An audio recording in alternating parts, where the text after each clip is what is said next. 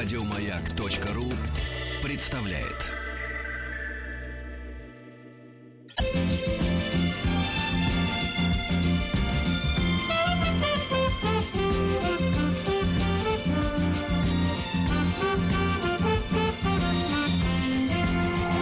Сергей Стилавин и его друзья. Среда. Инструментальная. Так, товарищи, среда инструментальная. По-прежнему, э, здравствуйте, Владик. Доброе утро. По-прежнему у меня нет объяснений э, словам нашего американца Тима Керби, который сообщил, что он э, э, что там э, на- на- навалил на будильник. Я не могу по-русски воспроизвести мысль. Не попал или Да, промахнулся. Трудности э, перевода, да, они... общем, Да, об- промахнул. Промахнул. Главное, что Тим никогда не промахивается с теми днями недели, когда он не- не должен приходить. Да, ну ладно. Значит, товарищ э, э, обратил тут мое внимание э, пристальное на м, один интересный тренд. Да, вот бывают случаи, ну, скажем так, э, одноразовые, Так. вот, из которых пытаются раздуть часто искусственными методами, Хайпануть. ну, искусственными методами э, такую тревогу посеять, да, в людях. А бывает, соответственно, э, э, такая история любопытная. Вот э, написал мне вчера Кирилл, э, ему 30 лет, он живет в Ростове-на-Дону. Вы тоже можете... Нет, вы тоже можете жить в Ростове-на-Дону. Это, лог- это законно, как говорит. Ну, скажите вашу фразу. Это вполне законно. Это, конечно, законно, тем более, что в Ростове замечательная кухня. Да Замечательные хотя бы, женщины. да, и замечательные товарищи живут наши. Да. А, как и в любом другом уголке, грубо говоря, галактики можно жить и даже быть 30-летним, но я хотел сказать о другом, что у вас тоже есть возможность присоединиться к нашему общению, э, вот не только там через WhatsApp, но и при помощи э, писем, э, каких-то заметок, да, потому что я понимаю, э, что вместе мы можем иметь гораздо более, э, так сказать, обширный кругозор, э, чтобы рассмотреть все, что происходит вокруг, потому что одного меня там или Владика, конечно, недостаточно, чтобы составить всю картину. Ну вот, а вы, соответственно, вот со своей точки зрения можете ее э, дополнить и иногда ого-го как дополнить. Вы правильно? потенциальные спецкоры. Да, но для этого надо, конечно, иметь немножко времени, э, немножко, как говорится, эпистолярного э, таланта. И вот пишет э, Кирилл. Добрый день, Сергей и друзья. И друг. Э, Добрый день. Да, Сергей и друг. Звучит, конечно, отвратительно. Сергей и его друг. Знаете, вот как-то вот... Ладно, не будем. Да, да, да. Как вчера мне вы- выбросил, выбросил Инстаграм фотографию, значит, э, Элтона Джона с его этим фернишем и с детьми. И э, подпись была на английском They are so cute. Cute. Это такие милые. А. Да, такие милые. Ну, вот примерно такая ситуация, да. Итак, сегодня наткнулся на страницу тревожное сообщение. Подождите, да это не в нос? Нет, нет, это не в нос. Ну хорошо. как, это, конечно, в нос, в нос, в глаз, в рыло, куда угодно. Вот, но просто э, я уж начал. Сегодня наткнулся на страницу в Инстаграме одной женщины и был, так сказать, слегка удивлен. В шапке своего профиля она написала, что уже побывала замужем, обзавелась детьми. Я умышленно пишу, э, читаю не то, что написано, э, чтобы не создавать рекламу э, лишнего, лишнего так, такого рода контенту. Значит, а дальше э, описывает, что познакомилась с мужчиной, находящимся в законном браке, Так. и на его деньги сделала себе грудь.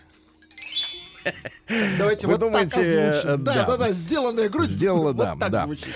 все бы ничего, пишет Кирилл из Ростова. Ну, какая разница, откуда он, то, что интернет не знает границ. А, Но у нее почти, значит, 100 тысяч подписчиц. Ну, не факт, что, под- может, и подписчики. Она им дает советы, как жить, как правильно разводиться и Так. как намутить себе, в единственном числе употреблено слово «грудь», у женатого мужика. Как и все модные телочки, значит, она подвела итоги уже ушедшего 19 года. В главных итогах такие пункты. Развод и э, ни от кого не забеременела.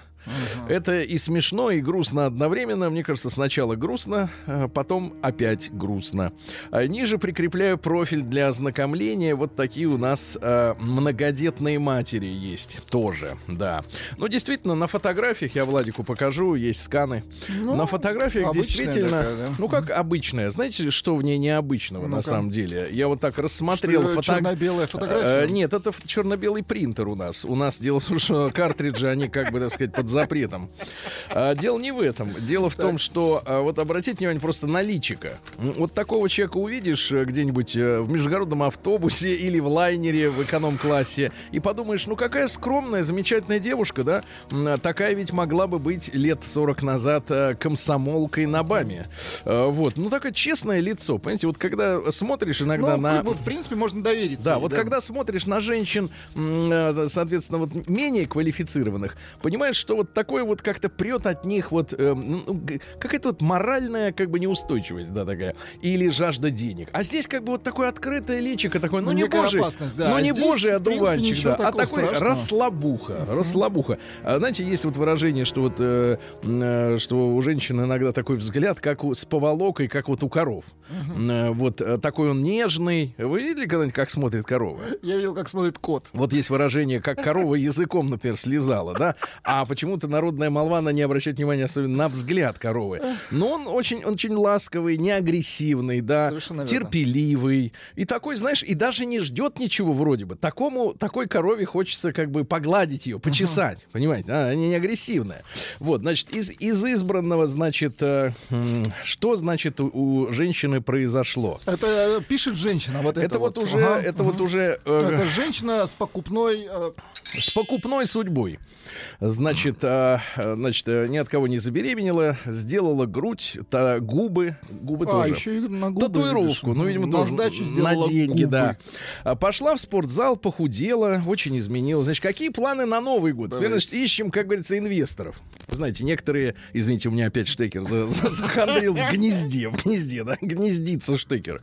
А, так вот, а, значит, некоторые э, вот говорят, что у нас в России из-за того, что мы в свое время, значит, стали сотрудничать со Всемирным банком, нам запретили в России делать э, собственные рублевые инвестиции. Мгм. Надо обязательно искать на стороне.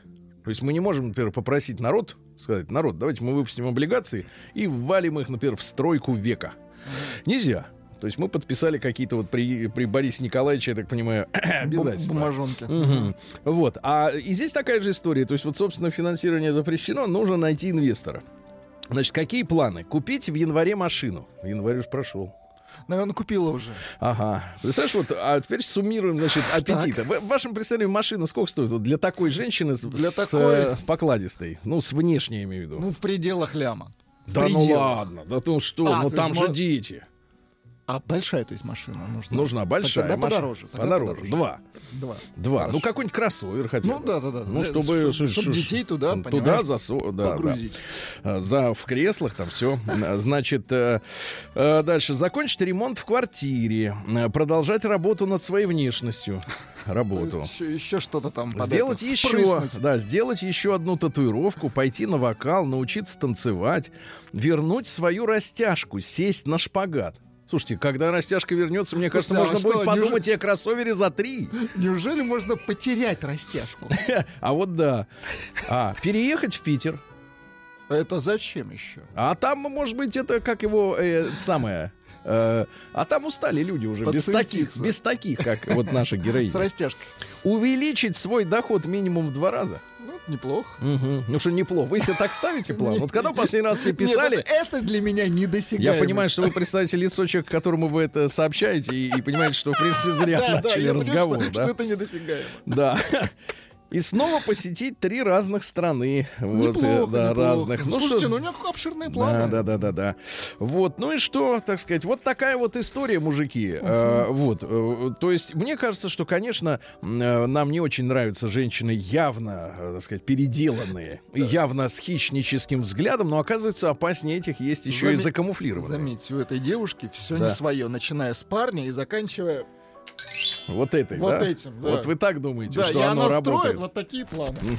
Ладно, отличный, молодец. Когда все не свое. Все. Не своя жизнь. Сергей Стилавин и его друзья. Да. Ну что ж, товарищи, есть еще у нас... О, вот у нас что есть. Да, да, да. Это резерв, резерв, да. А, так вот, а, Нина пишет. Нина, давайте-ка мы ее в конечно, прямиком. Да. подсунем. Э, Нина со своим. Леня, кстати, пустой вчера пришел. Это плохо. Приемная нос. Народный омбудсмен А, Сергунец. в этом смысле. Хорошо, ну вот и поговорили. Леня, доброе утро. Да, дорогой Сергей и его друзья. Привет. Дорогой Сергей и его Вот друг. друзья. Друг. Не очень дорогой. А сигареты друг? Помните эту великую фразу а, Олега? э, нет, не Меньшиков, не Басилашвили, э, не, э, а Поп- не Ефремов? Попов, Ефремов, правильно. Ефремов старший, давайте так, потому что... Да. Недавно я слушала в подкастах один из выпусков передачи с доктором Добиным. Очень Есть такой хорошо. доктор, кстати, доктор-то сегодня решил загулять, А он вы в знаете. отпуск шел. Ну, в какой? да, Куда-то свалил. В Израиль? Ну, я не знаю, что, что вы ему... Ну, сразу первое, что вы приходит. ему в вагон лезете. Вменяю, да, ему? Да, да, да. Он сам разберется, куда ему. Из выпусков передачи с Добиным, где он рассказывал о том, что в современном обществе человеку постоянно приходится делать саморекламу и соблазнять для того, чтобы оставаться востребованным на своей работе. Надо делать вид, что ты очень нужен. Ну, то есть не надо делать вид, а надо внушать всем Конечно, остальным, что ты ты нужен. необходим, конечно.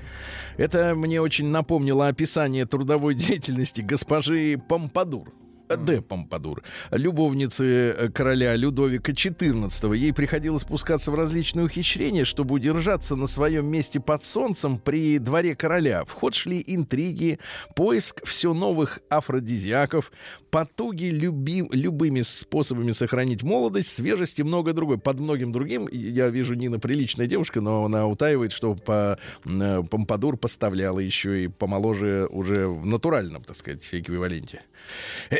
Даже будучи тяжело больной, баронессе приходилось не сутенер, А как? не надо коверкать великий французский Давай, язык э, ша- этого, Шазамом. Мольера и кого там Шазамом этого. коверкать. Ну Кстати, как? у них такого, как у нас Пушкина, нет. У них есть Бадлер. Это точно. Бадлер есть, да. Ну, Бадлер. Есть, я читал Бадлера. пародии. Но гадость пишет. Гадость. Все время прости. А, да. Даже будучи тяжело больной, баронессе приходилось изображать бодрость и хорошее настроение, особенно когда э, ее из любовниц короля перевели во фрейлины королевы. В моей трудовой жизни, пишет Нина, я наблюдаю ту же картину. Сотрудники фирмы обычно из кожи вон лезут, чтобы сохранять свою привлекательность для работодателя. И методы используют все те же – интрижки и соблазнения. Сейчас я в отпуске, а с понедельника меня ждет возвращение в змеиный коллектив. Простите меня за нытье. Ваша передача по утрам поднимает мое настроение. Спасибо большое за поддержку. Как жаль, что у нас с Владиком нет такой передачи. Прием корреспонденции круглосуточно. Адрес стилавинсобакабк. Ну, видите, адрес пошел. Запомнили? Спрашивают, где Дори. Фамилия Стилавин 2 Л. Да, а а теперь заметки Сергея, ему 29, из Красноярска. Кстати, из Красноярска что-то пишут, что как-то дым. Дым. Дым, да, да, пишут люди, все, некоторые пишут. Добрый вечер, Сергей. Вечер. Видите, даже солнца Ну, не видать. У кого-то вечер. Ну, извините. Эх, ребята, добрый вечер, Сергей Валерьевич. Извините заранее за орфографию и за то, что, возможно, выскажу мысль сумбурную. Тут разразилась целая буря по поводу гражданских браков. О, свежачок, как говорится, на гребне волны. На Там, злобу дня. там о чем в фильме-то было в «На гребне волны»? А, там Киану гра- Ривз? Там грабили банки. Правда? Чтобы, чтобы потом не работать, Сергей. Банальный сюжет. Но сюжет правильный, жизненный. Да? Сначала поработать, а потом не работать. Да, да. Как в жизни. Пусть Сначала- даже опасно поработать. Нет, это вот от- отвергаем. Каждый случай особый. Очень много вариантов того, что творится в семьях. Есть зерно истины в том, что есть семьи, которые живут на коммерческой основе. Ну, неплохо. Коммерческая основа. Договорная, Сергей. Ну, иногда без слов. Ну, когда вот... И это не очень хорошо. Но чтобы изменить это, не надо так бросаться словами, как это сделал Кто? Известно кто. Сейчас разрушен институт семьи, пишет нам Сережа из Красноярска, ему 29. И нужно не клеймить, а менять ситуацию в А семье. как поступить в этот А вот институт? как интересно, Сережа, вы собираетесь в чужой семье менять ситуацию? Вот кто-нибудь из вас, ребята, пробовал, например, ну хотя бы разинуть рот, узнав, Для например... начала поменять в своей семье. Нет, нет, ситуацию. узнав, что, например, ну хотя бы банальная ситуация. Вы видите, что, например, один из супругов загулял. Вы сообщаете этот второму. И становится Скажите, ваши, от- ваши отношения сами, с ними обоими, они улучшатся? У вас хватит смелости сказать об этом вообще в принципе, вот эту правду так называемую? Как мы собираемся вообще в принципе лезть в чужую семью? Вот это парадоксально. И сейчас многие просто не уверены в партнерах в завтрашнем дне. Ну, не уверены, не уверены, это понятно. Как Ну, говорит Рустам, Трамп. не уверены эти, что... мгм. Опять же, и вот этот докладчик об этом говорил. И хотелось бы рассказать истории жизни. Я буду использовать э, слово «б» в тексте. Вот, но мы не будем, а мы не слово. будем его Понятно. использовать, не будем. Мы вообще не будем его использовать. Не в ругательном смысле, а как термин.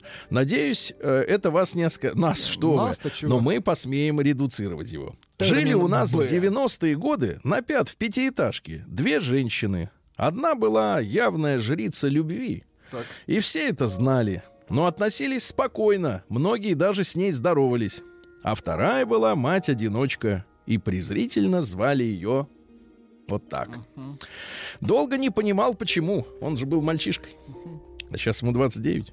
А потом как-то мой дядя объяснил, что и то, и другое плохо. Но та, которая жрица, она бывает иногда честнее, чем... Мгм.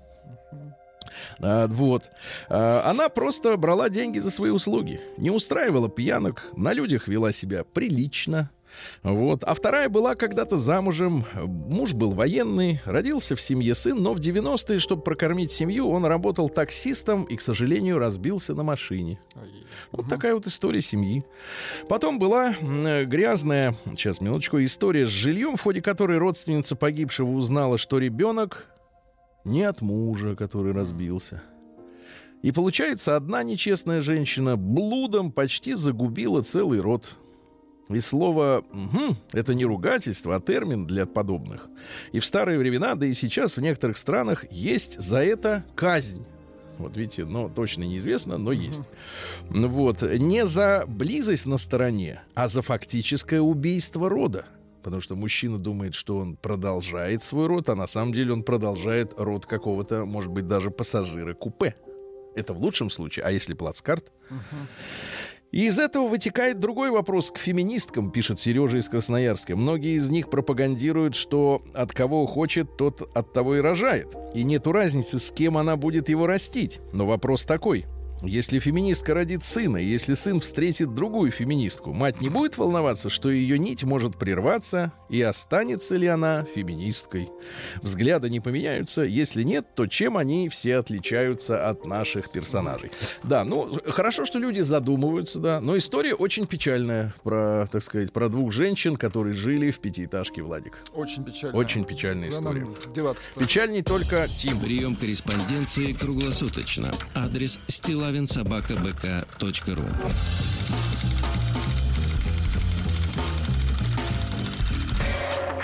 Фамилия Стилавин 2 Л. День дяди Бастилии пустую прошел. 80 лет со дня рождения. Ух ты, а ей уж 80.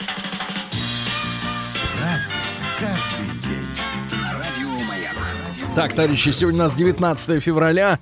Очень много памятных событий, таких праздников. Во-первых, День орнитолога в России. Ну, для тех, кто не учился в школе, поясняю, что это за те, у кого есть крылья. То есть и птицевода. кар, и другие. Да, да, да. Значит, птицы, птицееды. Э, День, же- День женщин в Исландии. Ну, вы знаете, да, вот мужчины, которые вернулись оттуда живыми, говорят, что э, вот в этих северных странах э, положение у мужиков, ну, это просто какой-то вот ужас. Потому что женщина имеет возможность, я так читал документальные заметки, войти, например, в бар, Так. подойти к мужику, который спокойно, никому не мешая, пьет свои 0,25 литра пива, ткнуть ему пальцем в грудь, и ты идешь со мной. И он идет. И если он не идет, то получает по щам. Ничего себе. Да реально. Ну а люди описывали. То есть там вообще мужик, Какой мужики ужас. просто под этим, под Под гнетом. не, не под каблуком, а просто под катком. Значит, день дарения книг в Армении. Очень хороший, Хороший праздник. праздник, Дарить да. книгу, особенно, например, ту, которая Если, тебе не если нужна. можно еще и читать. Да, это, а, это уже отдельная редкость. Значит, Всемирный день китов. А, обращаем внимание, что японцы, они продолжают жрать китов. Их Поздравляем Маргариту их. Михайловну. Да, Михайловна борется изо всей своей женской это силы. чувствуется. День сотрудника киргизской финансовой полиции, да? День Васила Левского в Болгарии. Дело в том, что турки этого патриота Болгарии повесили, сволочи. Да, потому что. Болгария это сколько лет, там, несколько веков была под игом. Ну и, наконец, русский народный праздник. У него очень отличное такое, э, отличное просто, без очень, название. Жуколы. Красивая. А Второе название Вукол телятник. Дело в том, что сейчас вот наступает время, когда любят друг друга быки и коровы. Так. Они, соответственно, будут отеляться потом, да, потому что, да, продолжение, так сказать, да. А, так вот, с появлением телят связан обряд моления молока, да. На, на Вукола вспоминали приметы, связанные с коровами. Ну, например, если ласточка пролетит над коровой, та будет плохо доиться, поэтому Ничего нужна себе. противовознушная оборона. Отстреливать лас- таких Да, ласточек. Да, нужно. если принесет корова двойней одношерстных телят, Так. ну, цвет, м, к добру, а разношерстных к худу, если Интересно. один рыжий, например, а другой какой, конопатый, да? Да-да-да. Вот теленка по спине не гладь, захилеет. Теленка не гладь, да. И м, существовали особые приметы на погоду. Говорили, что мороз в этот день, а сегодня я, честно говоря, попал в дождь, в сильный. А, Бурная весна, сухое, сухое и жаркое лето. В общем, не пойми что. Праздник каждый Вот, значит, в 1473 году, граждане, родился польский астроном Николай Коперник. Все, что вам нужно знать про Коперника, этого не жгли. Ага. От инсульта скончался в 70 Сам. лет, в 70. 70. Вот слушай, нам тут впаривают, пожил, да. впаривают Для ученые, что времени. люди начали жить долго только сейчас. А раньше, вот нам говорят, до 40 доживет, и слава богу. 70. Вранье. Вот этот в 1543-м 70 лет. Жили долго и нормально. себе. Почему? Потому что питались фруктиной и ягодиной, правильно? Натуральное Ну и все было. работа не пыльная. На звезды смотрел. Вот 70 им, лет. конечно. Ну, глаз замылился слегка, а так ничего. Да, в 1526 году уж лучше, чем кто-то тут в шахте, ну, так сказать, копал там. А хотя при нем-то еще не, не долбили. Не долбили. Нет, только смотрели на звезды. Видите, как люди высоко жи- жили в мечтой. В 1526 Карл Клюзий родился. Ну, у них Клюзиус. А значит, на русский это переводится как Клюзий, ну, потому что ус — окончание мужского рода, латинских этих фамилий, имен. М, Фландерский натуралист, ботаник и путешественник. Значит, особая заслуга в университетском саду Так. собрал многие культуры со всего света, и в частности тюльпаны, благодаря чему Голландию, так, кстати, и называют страной тюльпанов, потому что вот клюзий, понимаешь ли. завез туда. А потом из-за него вот это началась биржевая ис- истерия, истерия, да, когда можно было за луковицу редкого тюльпана, да, огрести, например, дом настоящий. Представляешь, за вот эту ботву... Да бред какой-то. Да, нет, это не ботва, это за корень. Да. Это клубень. Клубень, точно, клубни. А в 1500... Это вы нашли слово. А в 1594-м дан наказ царя Федора Иоанновича, воеводе, князю Боретинскому и письменному голове Аничкову об основании города Сургута. Давайте. Поздравляем. Товарищи, сегодня мы наших друзей наших в Сургуте поздравляем, да, день основания города. В 1741-м Федор Григорьевич Орлов, ну, еще один из Орловых, вы понимаете, да, генерал-аншеф. Аншеф, это как? Это круто. Других не знаю вариантов, да. А, так вот, четвертый, это четвертый из братьев Орловых. Говорят, что он был менее знаменит, чем остальные. Те чем-то были знамениты. Тем, что они были... Потенция у них была хорошая. Да, И красавцы. Петра Красав- Третьего, да, да, да. Красавцы, да. А этот говорит, самый умный. Э, то есть... э, Бывает и такое, Сергей. ну вот э, компенсация такая, да, пошла. Не там, но здесь, понимаете. А сразу во всем невозможно. Может, только Пушкин был сразу. И то двойка по математику у него была. Помните, у него кол, ноль у него был. Вот. Высокий, силач, отличался белизной лица. Вы понимаете, да, что белое лицо это, это не расизм, это имеется в виду, что не красное. К индейцам тоже не имеет отношения. А, Бывал из, пе- бывал из первых красавиц на маскарадах при дворе Елизаветы Петровны. Э, Вот, э, бывал. А, То есть он их э, бывал. Да. Помню, как-то бывал я с красавицей. М, Когда мужчины... А, вот что в чем прикол. Э, э, Аншеф, извините, Ну. а, равный фельдмаршалу. То есть А что не круто. сказать тогда, фельдмаршал? Ну. Странно. А, Так вот, а, мужчины, дело в том, что при Елизавете Петровне наряжались женщинами. А женщины кавалерами. Был он весельчаком, жуиром. Теперь смотрите, Опять, жуира. да что Да, ж да, да. всё вот А братья, братья ваши. его любили, потому что он был младшим, и называли его Дунайкой. Дунайкой. Вот так. И был аншеф, все. да, ну что, нашли жуира? А, В буржуазии, дворянском быту тот, кто жуирует. Ну, пожалуйста, вам объяснили. Неплохо, неплохо, вариант отличный. Нас пока устраивает. В 1700, ну то есть у нас вот в, в- советское время в России жуиров нету. Ну, Дворян так. нет, значит, жуиров нет, все в порядке. Э, Отделались легко еще, кстати говоря, отделались. В 1743-м Луиджи Родолфо. Родолфо. Родолфо Баккерини. Дайте нам, пожалуйста, композитора. Струнный квартет, вот это он придумал, что вчетвером. А, то есть экономить на музыкантах. Не, Ну, наоборот, не экономить. Четверо. Четверо. ну, Четверо, да. Давайте. Как Битлз. Битлз, да. Первый- То есть, давайте так, Эпштейн своего времени. Первая заявочка Да. на Битлз. По чуть-чуть послушай. Не поймешь, правда, кто где играет, когда, Ну, да? тянут хорошо. Они... На а, один быстренько, другой... нет, тянут они смычки. Знаете, мне Рустам рассказывал.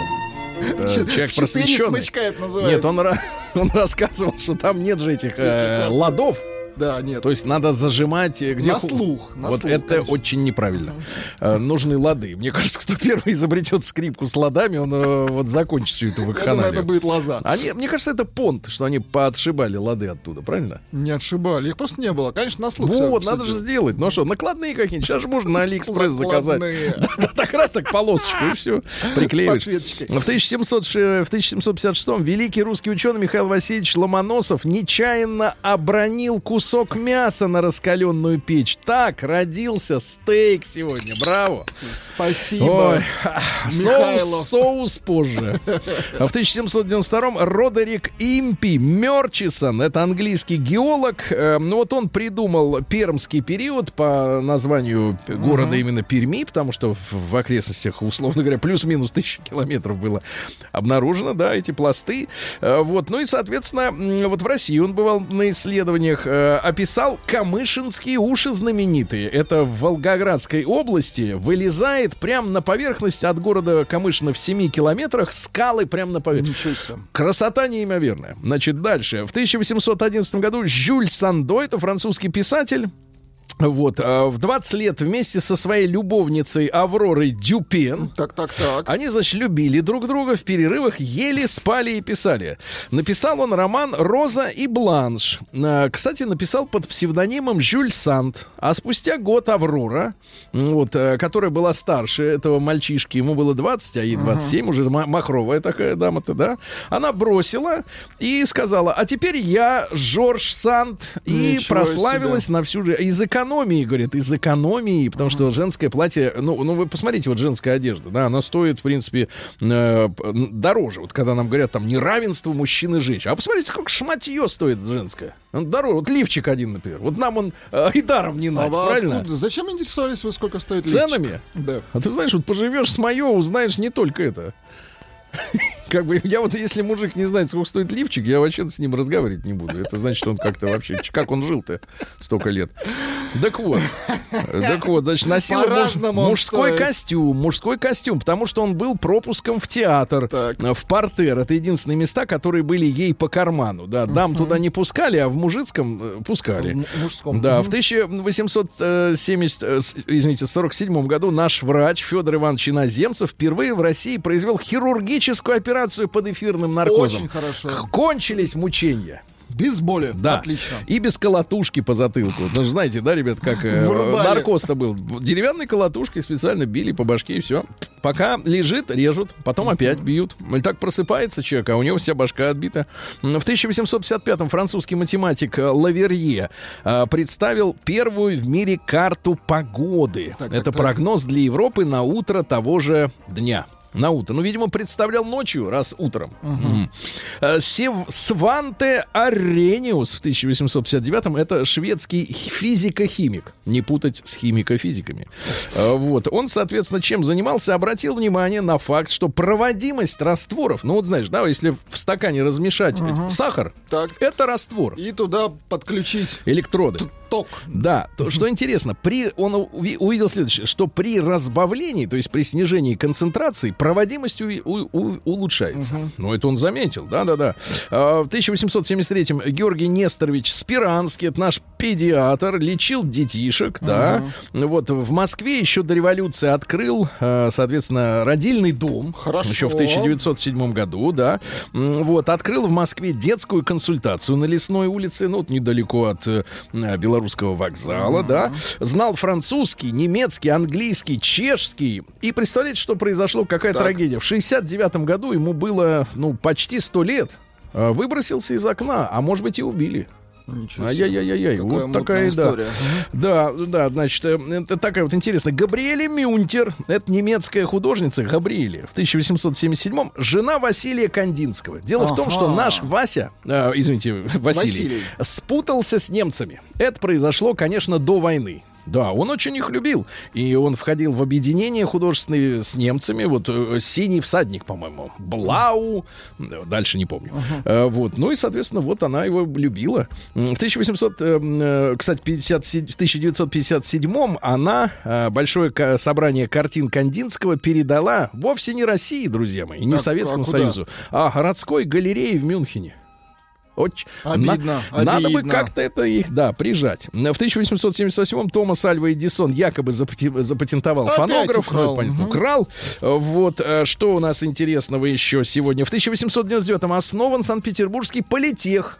Поздравляем, Поздравляем, да, да, политехнический университет теперь уже был институтом, да. Напомню студентам, что у вас там на территории, ребята, имеется котельная, и вот в печке этой котельной как раз Жгли. в шестнадцатом году и сожгли, нет, или уже в семнадцатом, да, в семнадцатом, после февральской революции, э, уроды откопали э, в царском селе, э, разорили могилу э, Распутина и поволокли, значит, сжечь ее в политех. А В 1900 году Георг Сеферис, Георгас, это греческий поэт. Можно вам стихи? Да, давайте. На русском, конечно, но, но греческий вы не, не освоите. В полночь встань нагая перед Ой, зеркалом. как хорошо. А еще И давайте. увидишь в глубине, ну это без, без, без, э, без э, рифмы. И увидишь, увидишь в глубине зеркала человека. Человека, что входит в судьбу твою, он будет править твоим телом. В одиночестве и молчании увидишь человека, молчание и одиночество, и пусть запылает огонь. Слушай, достаточно готично, неплохо звучит. Готично, готично. Ну и Александр Андреевич Самарский, наш замечательный математик, в 19 году родился. Вот э, чем занимался-то? Э, Вот, э, Математикой, наверное? Математика, конечно. Математическое моделирование. Это День взятия Бастилии пустую прошел. 80 лет со дня рождения. Ух ты, а ей уж 80.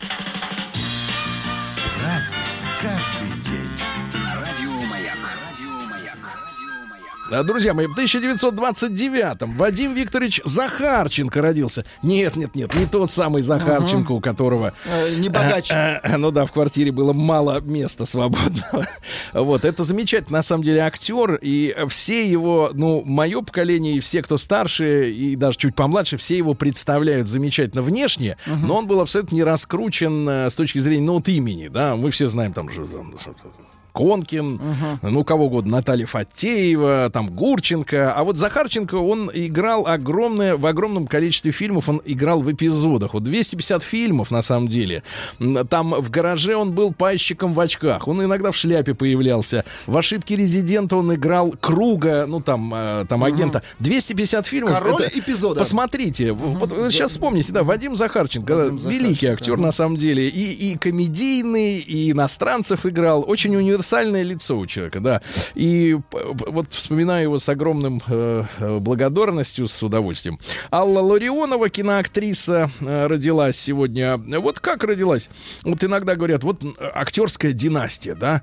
Ну, мол, типа, вот если уж дедушка был актером, так и отец актер. Так и бабушка станет. И ба- а, да, в этом случае, в том, о ком вы говорите, бабушка, да, да. Вот. И, и внук обязан быть актером. Э, ну, получается или нет, другой вопрос. А вот у Аллы Ларионовой папа был директором райпищеторга. Неплохо. А мама завхоз в детском саду. А какая замечательная актриса, да. да. Эльзу Ивановну Леждей вспоминаем в 33-м. Это киноактриса. Следствие ведут знатоки. К сожалению, ее нет много лет уже, но помним.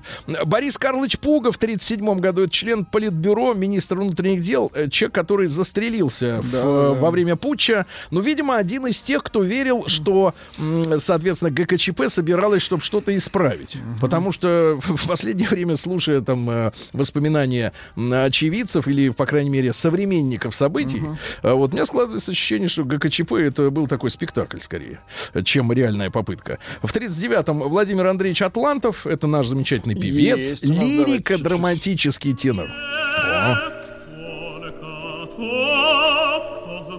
Очень хорошо.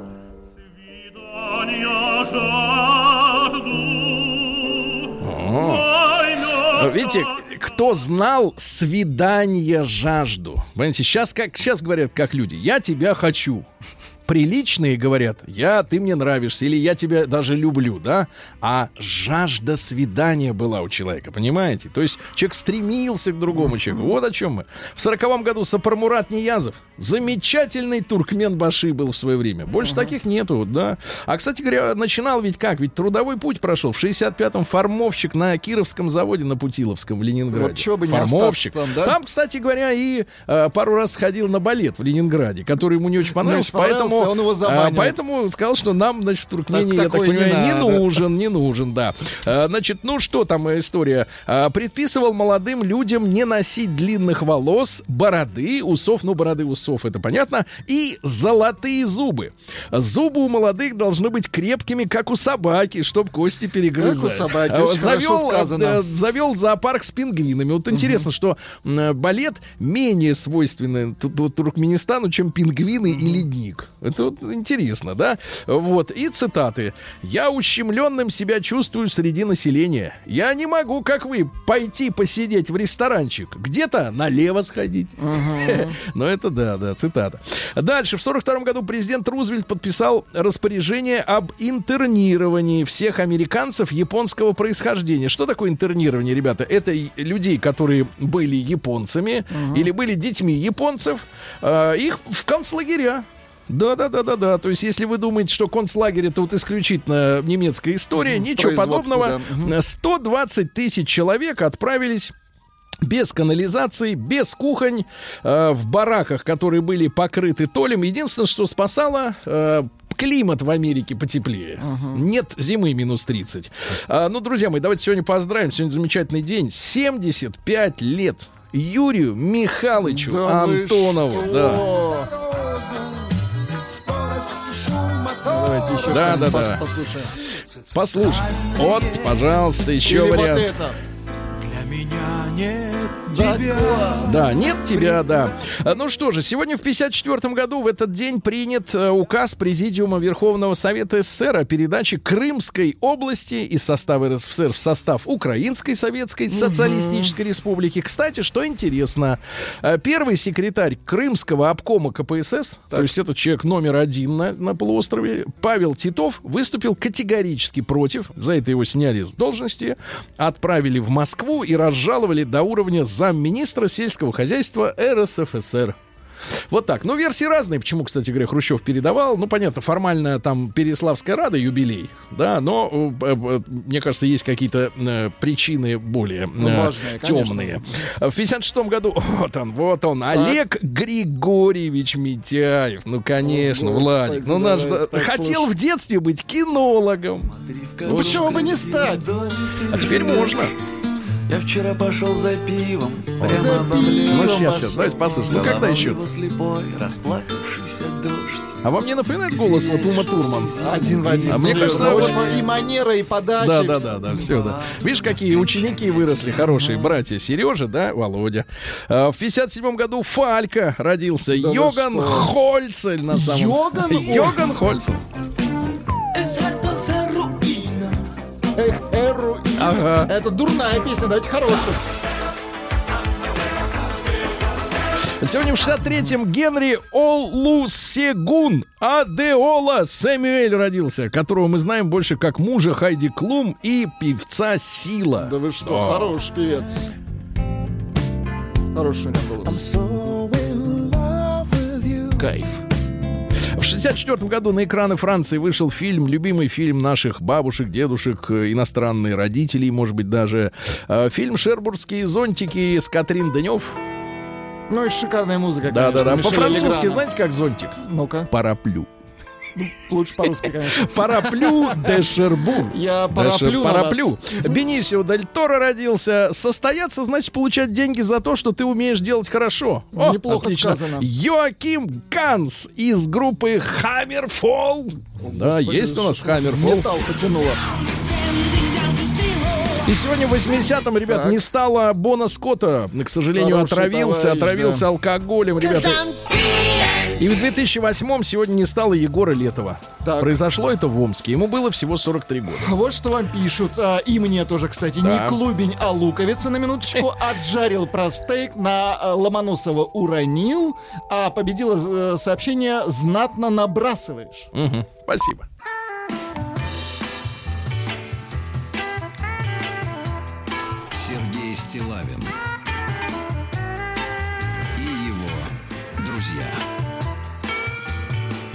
Среда. Инструментальная. Друзья мои, ну что же, с нами сегодня, а сегодня у нас среда, голосовой помощник Рустам Иванович. Доброе утро, Сергей. Доброе утро, Влад. Доброе утро, уважаемые Видите, радиослушатели. видите, что происходит с голосовым помощником, когда вместо 220 подали 110, как в Америке. Да, видите, как сдулись. Э, это, э, как это, эритроциты или кто там эти, как их, э, гормоны счастья, как называется? Ион. Токсины. А, вот токсины Нет, сдулись. это не токсины, Сергей Валерьевич. Что там в Омске? Новости региона 55. Ну, как в Омске? Как вот мне сегодня говорить об Омске, если сегодня очень печальная дата? В 2008 не стало Егора Летова сегодня. Да, он неразрывно связан с Омском, потому что он Амич, он родился, и его не стало там. Ну, давайте посмотрим, что еще происходит. Амичкам приходится садиться на руки к мужчинам, чтобы проехать в маршрутке. Зачем? Погодите, а руки, они на поручне обычно, то есть они на третьем уровне где-то там, на, на- В, под рай- потолком. в районе лица. В раю. Значит, э, шутка. В Омске поймали мужчину, укравшего у любовницы 14 тысяч долларов. Ничего себе. 14 тысяч А долларов. мечи хранят э, свои накопления в долларах. Нет, это Миди в Омске поймали. А, в Омске Он там поймали. скрыться хотел. Он скрыться С хотел. По-моему, из Тольятти, товарищ, да. А, Ненасытная Амичка жила сразу с 14 казахстанцами. Опять Видите, есть 14. казахи, а есть казахстанцы. Будьте добры, С пожалуйста, подробностью. 14 14. Фортин. Фортин, не Форти, а Фортин. А Мич в камуфляже и перчатках ограбил ювелирный салон на миллион рублей. В камуфляже и перчатках, да.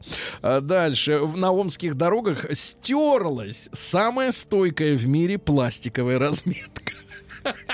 А на чем Ну, Там люди... особенный климат. Слушайте, а на чем они ездят, люди вообще, в принципе? В Может быть, на Мы же с вами бульдозерах, были- Мы же с вами были в Омске. Ребята, почему вы стерли? Вам же этим пластилином намазали, пластиком намазали, да. А, да, дальше. А, Амичка пожаловалась, что проход к ее дому загородили киосками. То есть идет торговля на дороге. А, дальше что у нас? В Омском детсаду родителей заставляли убирать снег вместо дворника. Да. А Амичи разобрали теплотрассу, чтобы похитить выкрутить трубы и слили кипяток. А мечи не поняли, что трамвай из Екатеринбурга новый, а не списанный. Видишь, им подарили и не нравится все равно. Из, из Москвы везут трамвай, из Екатеринбурга везут трамвай. Все как-то вот не то, да. Ну, а дальше Амич под утро вернулся Они домой. выглядят слишком хорошо для Омска, не вписываются. Нет, вот так обычно, так обычно говорят мужчины, э, когда уходят от женщины. Я слишком хорош для, Для тебя. Да. Вы так уходили? Нет, ты слишком А, хороша. Ты хороша, да. На- Наоборот, все. А Меч под утро вернулся домой и увидел на диване чужого ему мужчину. Но не чужого жене. Да, да, да, да, да. А дальше что у нас? А Сколько мечи. пикантных подробностей о жизни мечей. Да все знаем о них, да? Не хотите присоединиться? К мечам? Да. Хо- Хотите, вижу по глазам. По глазам вижу, по глазам. Там до родины недалеко. Нет, родина она У вас везде. одна родина. Как говорят китайцы, где китаец, там Китай. Вот, в Омске водитель маршрутки оставил руль и побежал за пассажиром, чтобы устроить раз во время езды. Да. И, наконец, э, в центре Омска водитель иномарки молотком разбил стекло у 20-го автобуса. Ну, они, у них конфликт вышел. Молотком. Вы возите в машине молоток? Вы же Сергей водили. Сергей. Я носил. Насилие. А Влад? Да. Где его сабля? Да, да, да. Сабля замялась, да. А, россияне, э, россияне, которые попали все-таки в Израиль, а дело в том, что многих, вот вы знаете, да, не пускают. То есть люди прошли все В свое условия. время меня не пустили даже на порог израильского посольства. Потому что вы урус. Вы в закрытую дверь стучались. Да нет, я просто отправил свое имя и фамилию, мне сказали. Сказали найн. А как по- по-израильски нет? Не знаю. Найдите, пожалуйста, на иврите. Э, На иврите. э, Не На надо вот этот древний язык э, трогать э, святое, а вот э, на иврите. Нет. А пусть там из Аждода напишет товарищ самоучитель какой-нибудь быстро, как пройти в библиотеку, там вот это вот все, э, так сказать, прибамбасы. Так вот, россияне в Израиле в столовой притворились израильскими бомжами, чтобы их бесплатно покормили. Пикантно. Бедные. А, в Новосибирске детям предложили посмотреть, как спариваются разные животные. Ничего себе. Неплохо. Ну, хотя бы не расчленяли, как в Копенгагене, да, или Да, где-то там а, жирафа. Уже спасибо.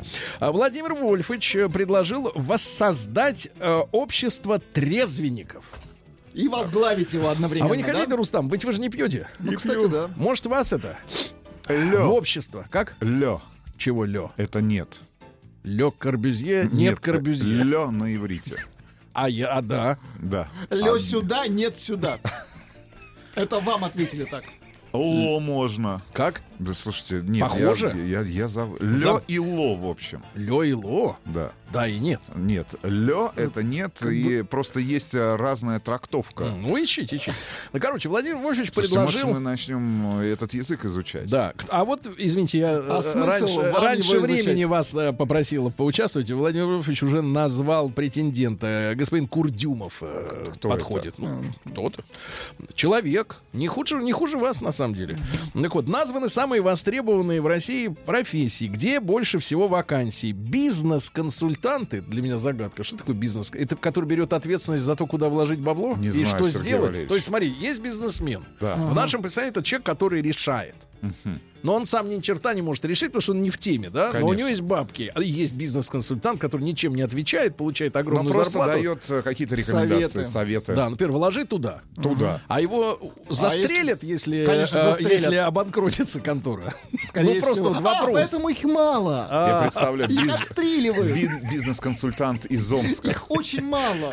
Нужны новые постоянно. Ты Нет, кто? Я э, бизнес-консультант. Нет, нет, да, да. И инженеры на втором месте. Мы тут вчера такого инженера шикарного встретили. встретили. Женщину. Женщина, а в новом инженер. выпуске большого тест-драйва, ребята, смотрите. посмотрите в Это этот инженер четверг. всем инженер. Да, да. работает на предприятии. Да, на оборонном. А, Названы знаки зодиака, к которым весной потекут деньги рекой. Так, если мы в этом Так, мы рыбы. давайте. Во-первых, телец. Нет. Нет, Нет, Лев. Нет. Нет. Стрелец. нет. Нет. нет. Так. Вообще нет. подождите. Не текут. Не Всю нам, дорогу Нет, К не нам? текут, не Нет. текут. Красноярская учительница литературы, чтобы заинтересовать учеников, на уроках переодевается в книжных героев. Очень Ну, хорошо. здорово. Ну, вот каких книжных героев вы знаете? Карабас-Барабас, Маугли. Это Лиана нужна. Так, Ленин. Подвесить, подвесить. И печник. И И печник. буквы еще, и да. в букваре. Дальше, вот смотрите, пикантная новость. Жители Перми тоже вот, там же есть... э, Буква этот, «П». э, красная. Вроде бы Ну, красная. красный это логотип, а есть еще деревянный, там Да, из, бревен. бревен. Мы с вами были. Так вот, э, жители Перми хотят, требуют э, назвать э, новую транспортную карту города. Вот в Москве тройка, Так. а там хотят Двойка? П. И дальше вот... Что? Вот Ну, как- объясните нам, мы... А дальше езда. А вот нет, а руководство против. Говорит, нет, ну, через дефис должно писаться. Через дефис. Смотрите, мне кажется, А в Москве это... тогда мзда. Получается, правильно? Е-то куда вы дели? Ну как? Ну, М, Москва, сда. Да. А, Без а, Е. Без Е. Без Е. А дальше. Без Е, да. Дальше. Кстати, Перми тоже нужно без Е. Нет, вот пермяки молодцы. Значит, даже дальше. А, Музыканты в московском метро... Тверже. Музыканты в московском метро начали принимать чаевые по QR-коду. Вы, кстати, заметили появление в московских ресторанах специальных терминалов, где чаевые можно оспа- оставить. да, Оспаривать. при- Нет, оставить при помощи карты бесконтактного А почему платежа. сразу это нельзя включить в счет? Я не знаю. Вот но в метро, связано- например, Нет, там связано- алкоголь отдельно. Почему там отдельно? Почему отдельно? Потому что Ну, вне эгоист у нас есть. Нет, ну они-то почему деньги принимают А? отдельно? Ну, потому что, я так понимаю, такая технология. Технология не- неудобная людям. Это удобно, Сергей Валерьевич, не говорите. Не- это удобно. Нет, тех- людям неудобно. Я Вы понимаю, принимаете одним счетом, а госу- дальше вы сами разбиваете там. Дальше. Им же важно понимать, что вы А выпили. вот мы сейчас доберемся до вопроса, кто ради кого? Государство ради граждан или граждане ради Нет, государства? этот вопрос мы не Вопрос. будем обсуждать сегодня. А, вот оно. Вот она цензура, товарищи. Значит, составлен, составлен образ типичных жителей российских городов. Москвичи покупают, ну, согласно покупкам в интернет-магазинах, рюкзаки, кроссовки, термокружки. Так. А в Питере корсеты, кружево, чулки. Ну, романтично. нормально, да. Ну и, наконец, в Москве начали продавать э, гробы для котов. Отвратительно. Извините, Владик, я понимаю. Я понимаю. Я А понимаю. для собак? Нет, Подождите, Наука я посмотрю, и сколько жизнь. стоит гроб для кошки. Нет, дело в том, что это зачем? Дело в том, что коты, они, в принципе, среднеразмерные все. А собаки, А собаки они очень сильно отличаются, поэтому, извините, будет дороже. Гроб для кота. Для кота. Да. Нет, слушайте, подождите. Здесь Карту хотите пермскую? Смотрите, гроб, и вы знаете, да, что э, поисковик предлагает варианты Гражданскую для, оборону. Для. двоих.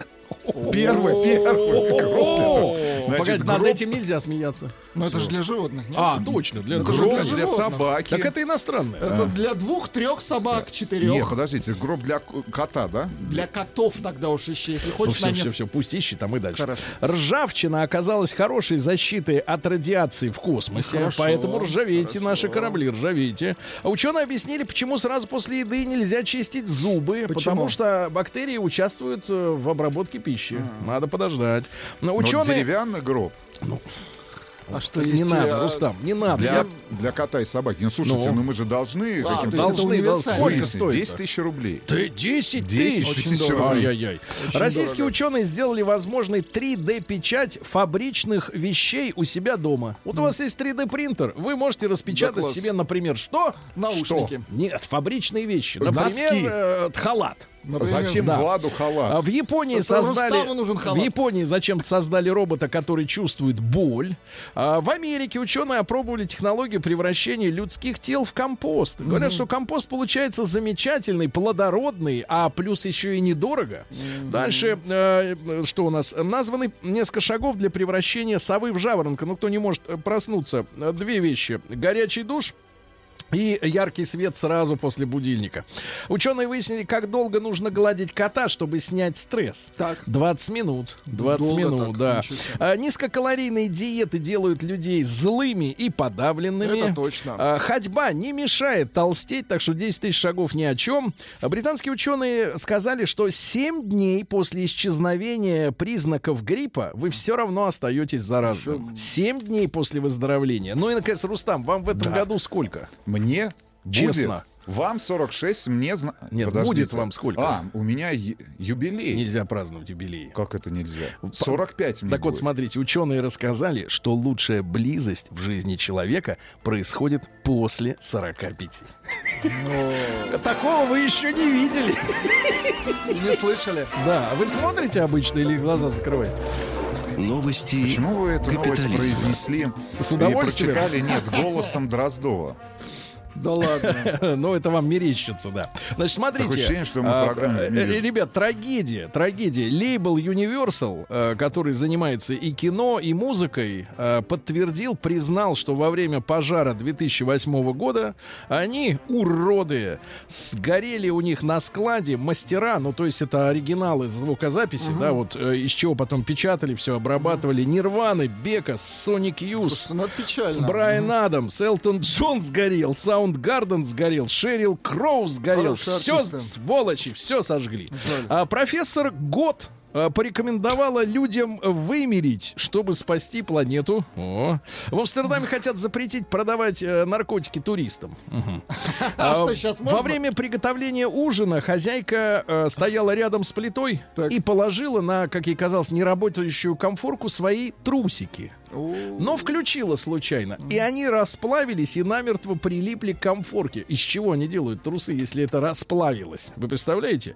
Дальше. э, Названа нация самыми некрасивыми в мире мужчинами. Давайте. Это ирландцы. Значит, самые некрасивые это следующие. Плохая кожа, большой нос, жирный, либо очень худой, жидкие волосы и много волосней на... Привет на- Ш- да, Шурану. Да, Вегану удалось избежать э, тюрьмы после того, как он украл на ферме теленка. Он доказал, что не собирался его есть. Женщина лишилась уха из-за того, что 14, с 14 лет регулярно сидела в солярии, а в 44 у нее рак уха. Представляете, с 30 лет сидела, осторожней.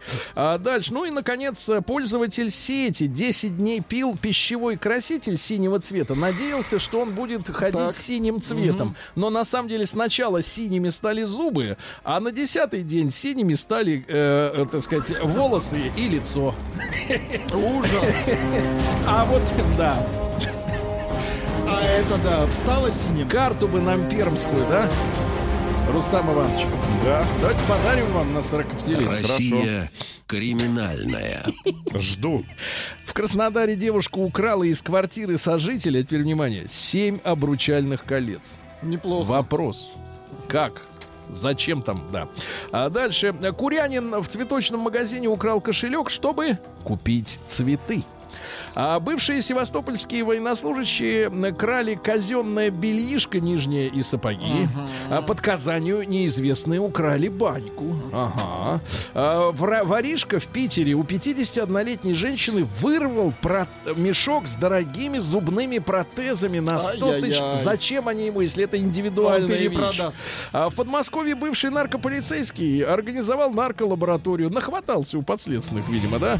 А Дальше. Экстрасенс заплатила миллионы рублей за таунхаус в Москве и была обманута. Способности не помогли предвидеть худшее, да? А россиянина наказали за попытку обменять килограмм героина на комнату в общежитии. Мгм. А пьяная краснодарка пыталась удивить собутыльника, спустившись из окна по простыням, но сорвалась, к счастью, осталась жива. Ну и пару сообщений буквально. Во-первых, э, э, чудеса. В Москве мужчина украл элитный коньяк стоимостью 65 тысяч 985 рублей. Называется Луи Роян Элок Гранд Шампань. А, и разбил его урод, когда бежал. И разбил урод. Ты представляешь? Ну и, наконец, алтайский полицейский так не хотел расследовать кражу автозапчастей, что сам купил автозапчасти, отдал потерпевшим и сказал, давай закроем дело. Вот это человек. Сергей Стилавин и его друзья. Среда. Инструментальная. Ребятушки, не, как говорится, не, очевидно, невероятно. Помните, был такой ведущий Сергей Петрович Капица, Помним, который конечно. и гений парадоксов друг. А, с Пушкин, там подпись была. Замечательный мужчина, очень интересно о науке рассказывал. Сейчас что-то нет таких программ. Ну так вот, ребятушки, э, очевидно, невероятно в чем. Большинство россиян считают себя добрыми людьми. Елки Это очень хорошо, Вот это Сергей, самокомплимент. это Вот это. А давайте-ка, ребят, смотрите, у нас заработала новая система голосования. Прямо на наш WhatsApp. Скидывайте, пожалуйста. Плюс 7 967 103 5533. Слово «да», если вы добрый. «Нет», Если честно, не добрый. да? Если вы злой. Ну и большой. Нет, злой, это- злой, жадный, это разные, так сказать, оттенки. Да, смотрите, и плюс 7967 103 5533, опять же, этот же WhatsApp, Viber. Э, вот как, как- вспомните свою э, крайнюю, самую свежую встречу с добрым человеком. Как она, эта доброта, В чем проявилась? да, как проявилась доброта в конкретном поступке, пожалуйста.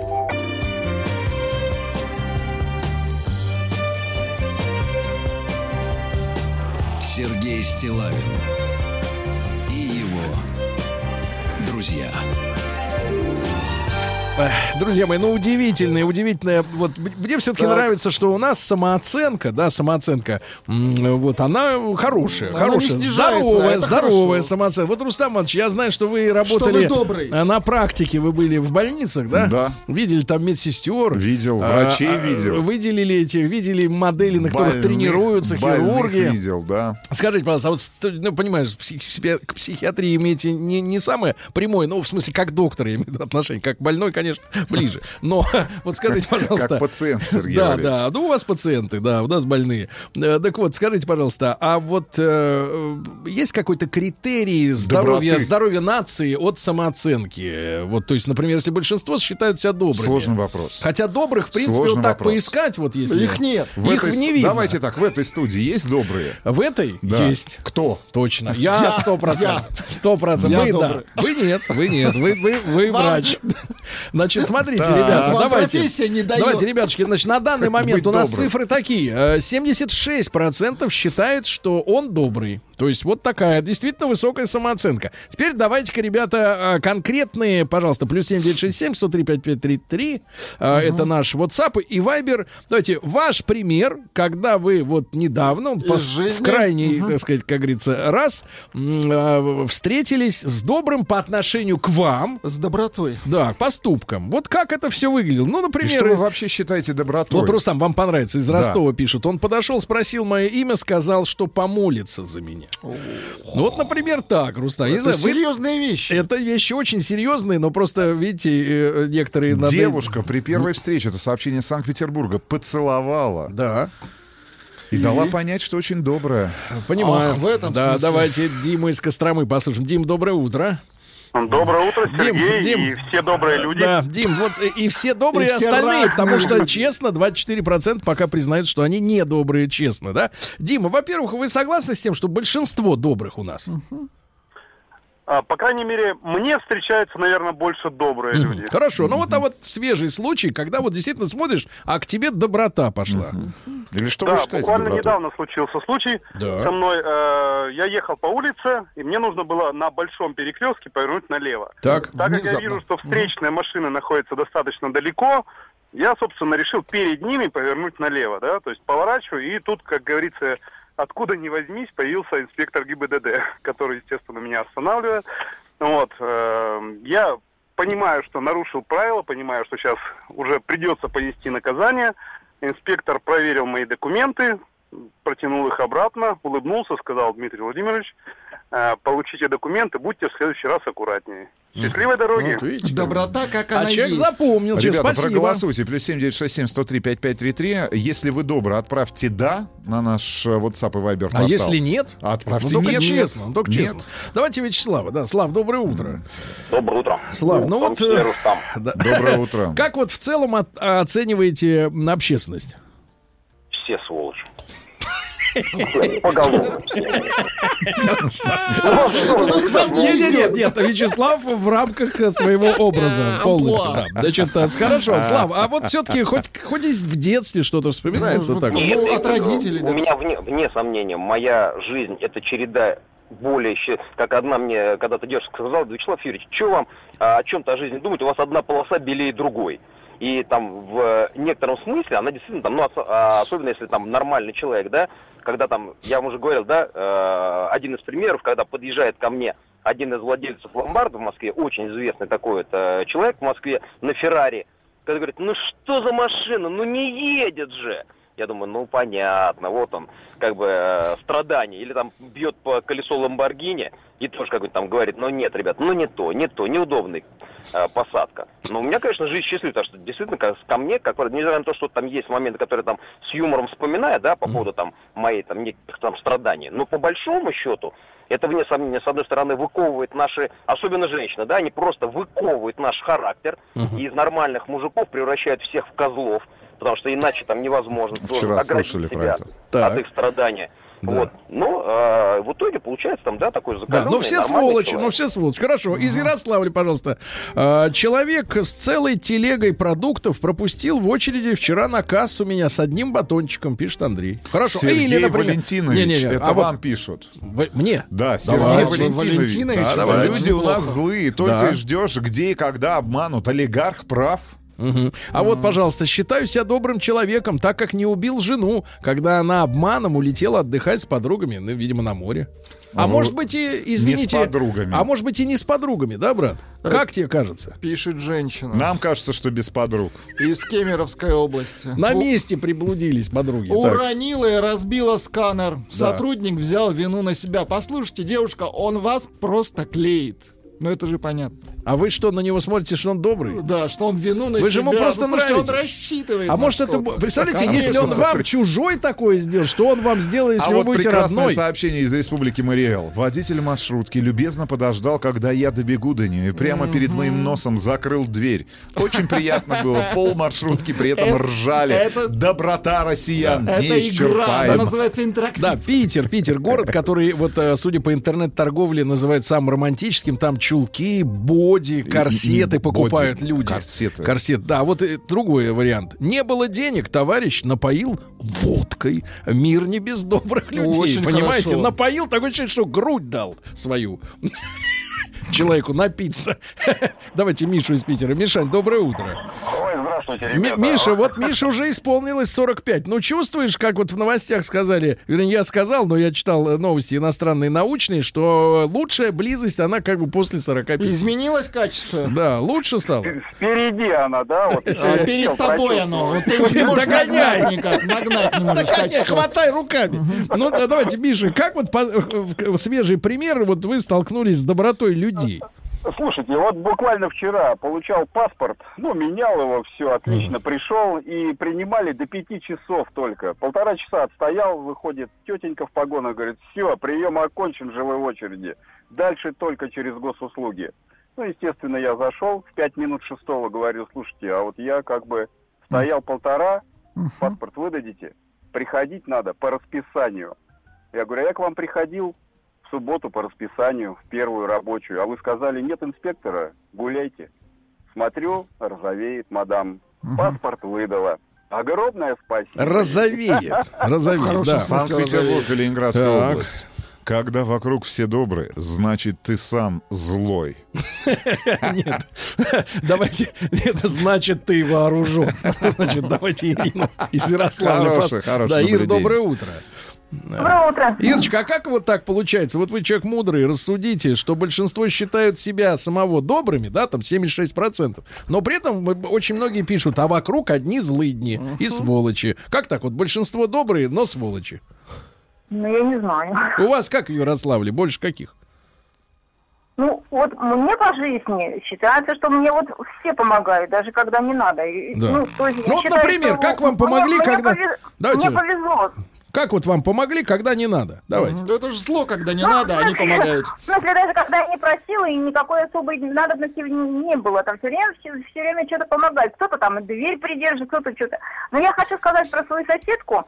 У, у нас тут, ну, перед окнами помойка, и там э, бомж спал. Ну, там это. А мальчишки проходили из школы, за школой Так. рядом, начали тут его пинать, кидать в него что-то. Но и, они видимо, проверяли, жив ли он. Так. Нет, не похоже.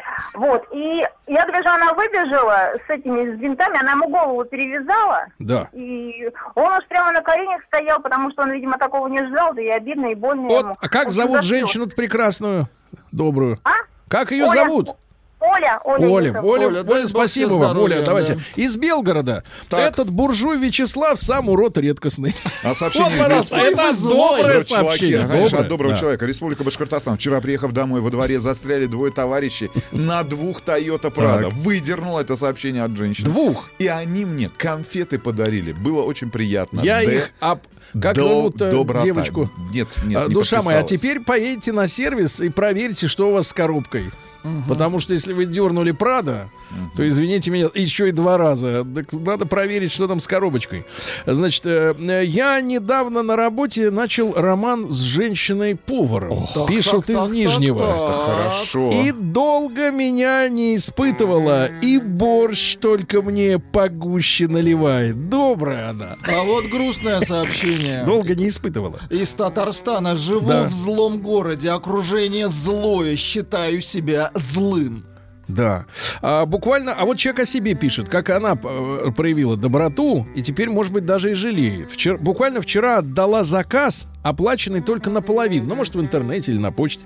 Человеку срочно нужен был подарок для ребенка. Вторую часть оплаты жду, э, э, уже почти не жду после 24-го. Представляете? Вот нельзя, чтобы человек, совершивший добро, разочаровался в тех людях, которые э, воспользовались его добротой. Очень важно. Ехала в метро как-то в октябре, а я там себя физически плохо чувствую. Держалась из последних сил. Видимо, окружающим было очень заметно, что нехорошо.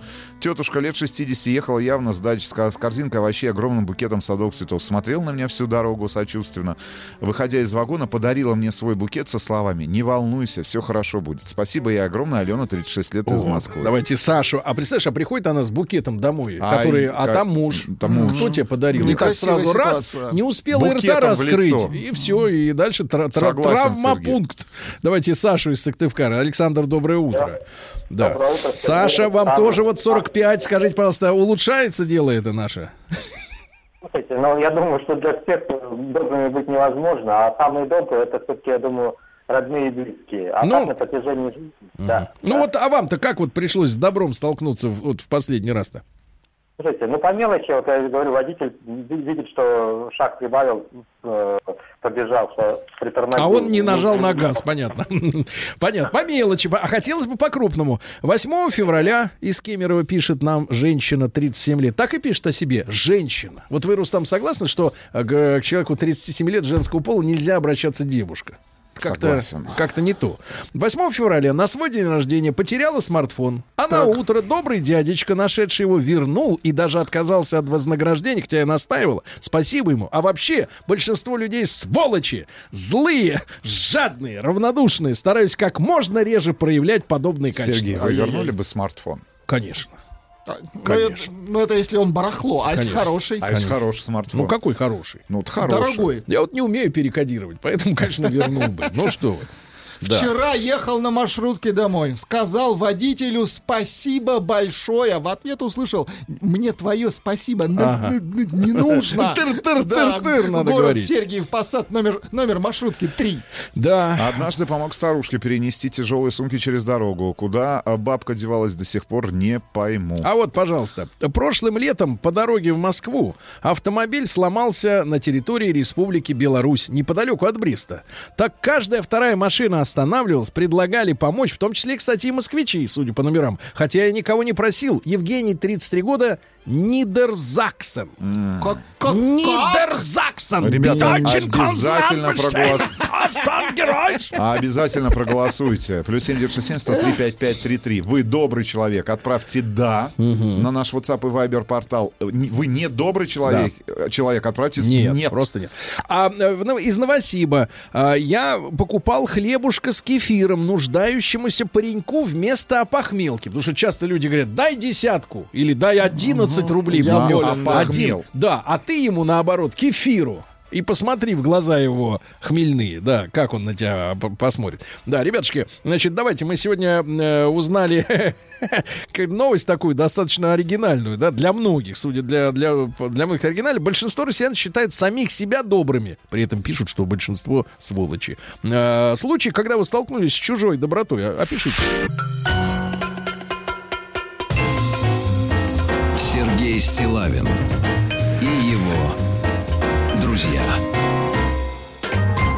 ребятушки, ну по-прежнему 77% считают себя добрыми. Уди- уникальный случай. Я добрый, но вокруг упыри. Вот мне- мнение такое. Из Баварии написал товарищ э, Вадик, ему 43 года. э, Просьба передать привет ему на немецком. И даже мне на немецком написал. Но дело в том, что Вадим, э, он написал это слово через «ви». А в немецком э, «ви» — это «фау». То есть вот Volkswagen же пишется Ага. через «ви», да, не Volkswagen, а Volks. Поэтому как человек написал, я ему скажу «Guten Morgen, Фадим». Вот так, брат, давай, записывай. Доброе утро, А, о, маяк. Рустам Ильич, э, стихи э, из Москвы. Хорошо. Бобры добры, козлы злы. Красивые стихи. Доброе утро, маяк. Чем больше ты делаешь добра, тем больше этим добром другие пользуются. Вывод: не делай добра, не получишь зла. Валентина из набережных Челнов. Мгм. А, из Татарстана забыл документы на работе, на машину. Ага. Остановивший э, ДПСник вошел в мое положение, разрешил вернуться за доками, так еще и сказал, где другие экипажи стоят, чтобы я повтор- повторно не попался. Вот ведь человек, человек, да, поверил. Кстати говоря, проблему должны решить электронные права, да? Конечно. Чтобы была просто база, э, смотришь на морду, вот все нормально, есть Вышли права. погулять с ребенком. Сообщение из Москвы. Захотели мороженого. На кассе поняли, что деньги остались дома. Ребенок кричит. Следующий в очереди оплатил нам мороженое. Спасибо ему. Мгм. Давайте Олега из Питера послушаем. Олег, доброе утро. Да. Guten Morgen. Guten Morgen. Олег, Guten Morgen. вы у нас, вы, вы у нас уже полтос вам, правильно, Олег? Да, Се- да, да. Не могу не поинтересоваться, как бы из корыстных побуждений. Скажите, пожалуйста, действительно ли после 45 лучше, так сказать, А, близость становится? Да. улучшилось, Вот да. сегодня э, в науке были такие новости. Серьезно улучшилось. Что улучшилось? Близость. А что это? Ни хлеб, ни колбаса, не волнуйтесь, ни сардельки. Да, это реально. А реально? реально, А да, по это- каким критериям? По какой шкале от 0 до 10 вот улучшилось?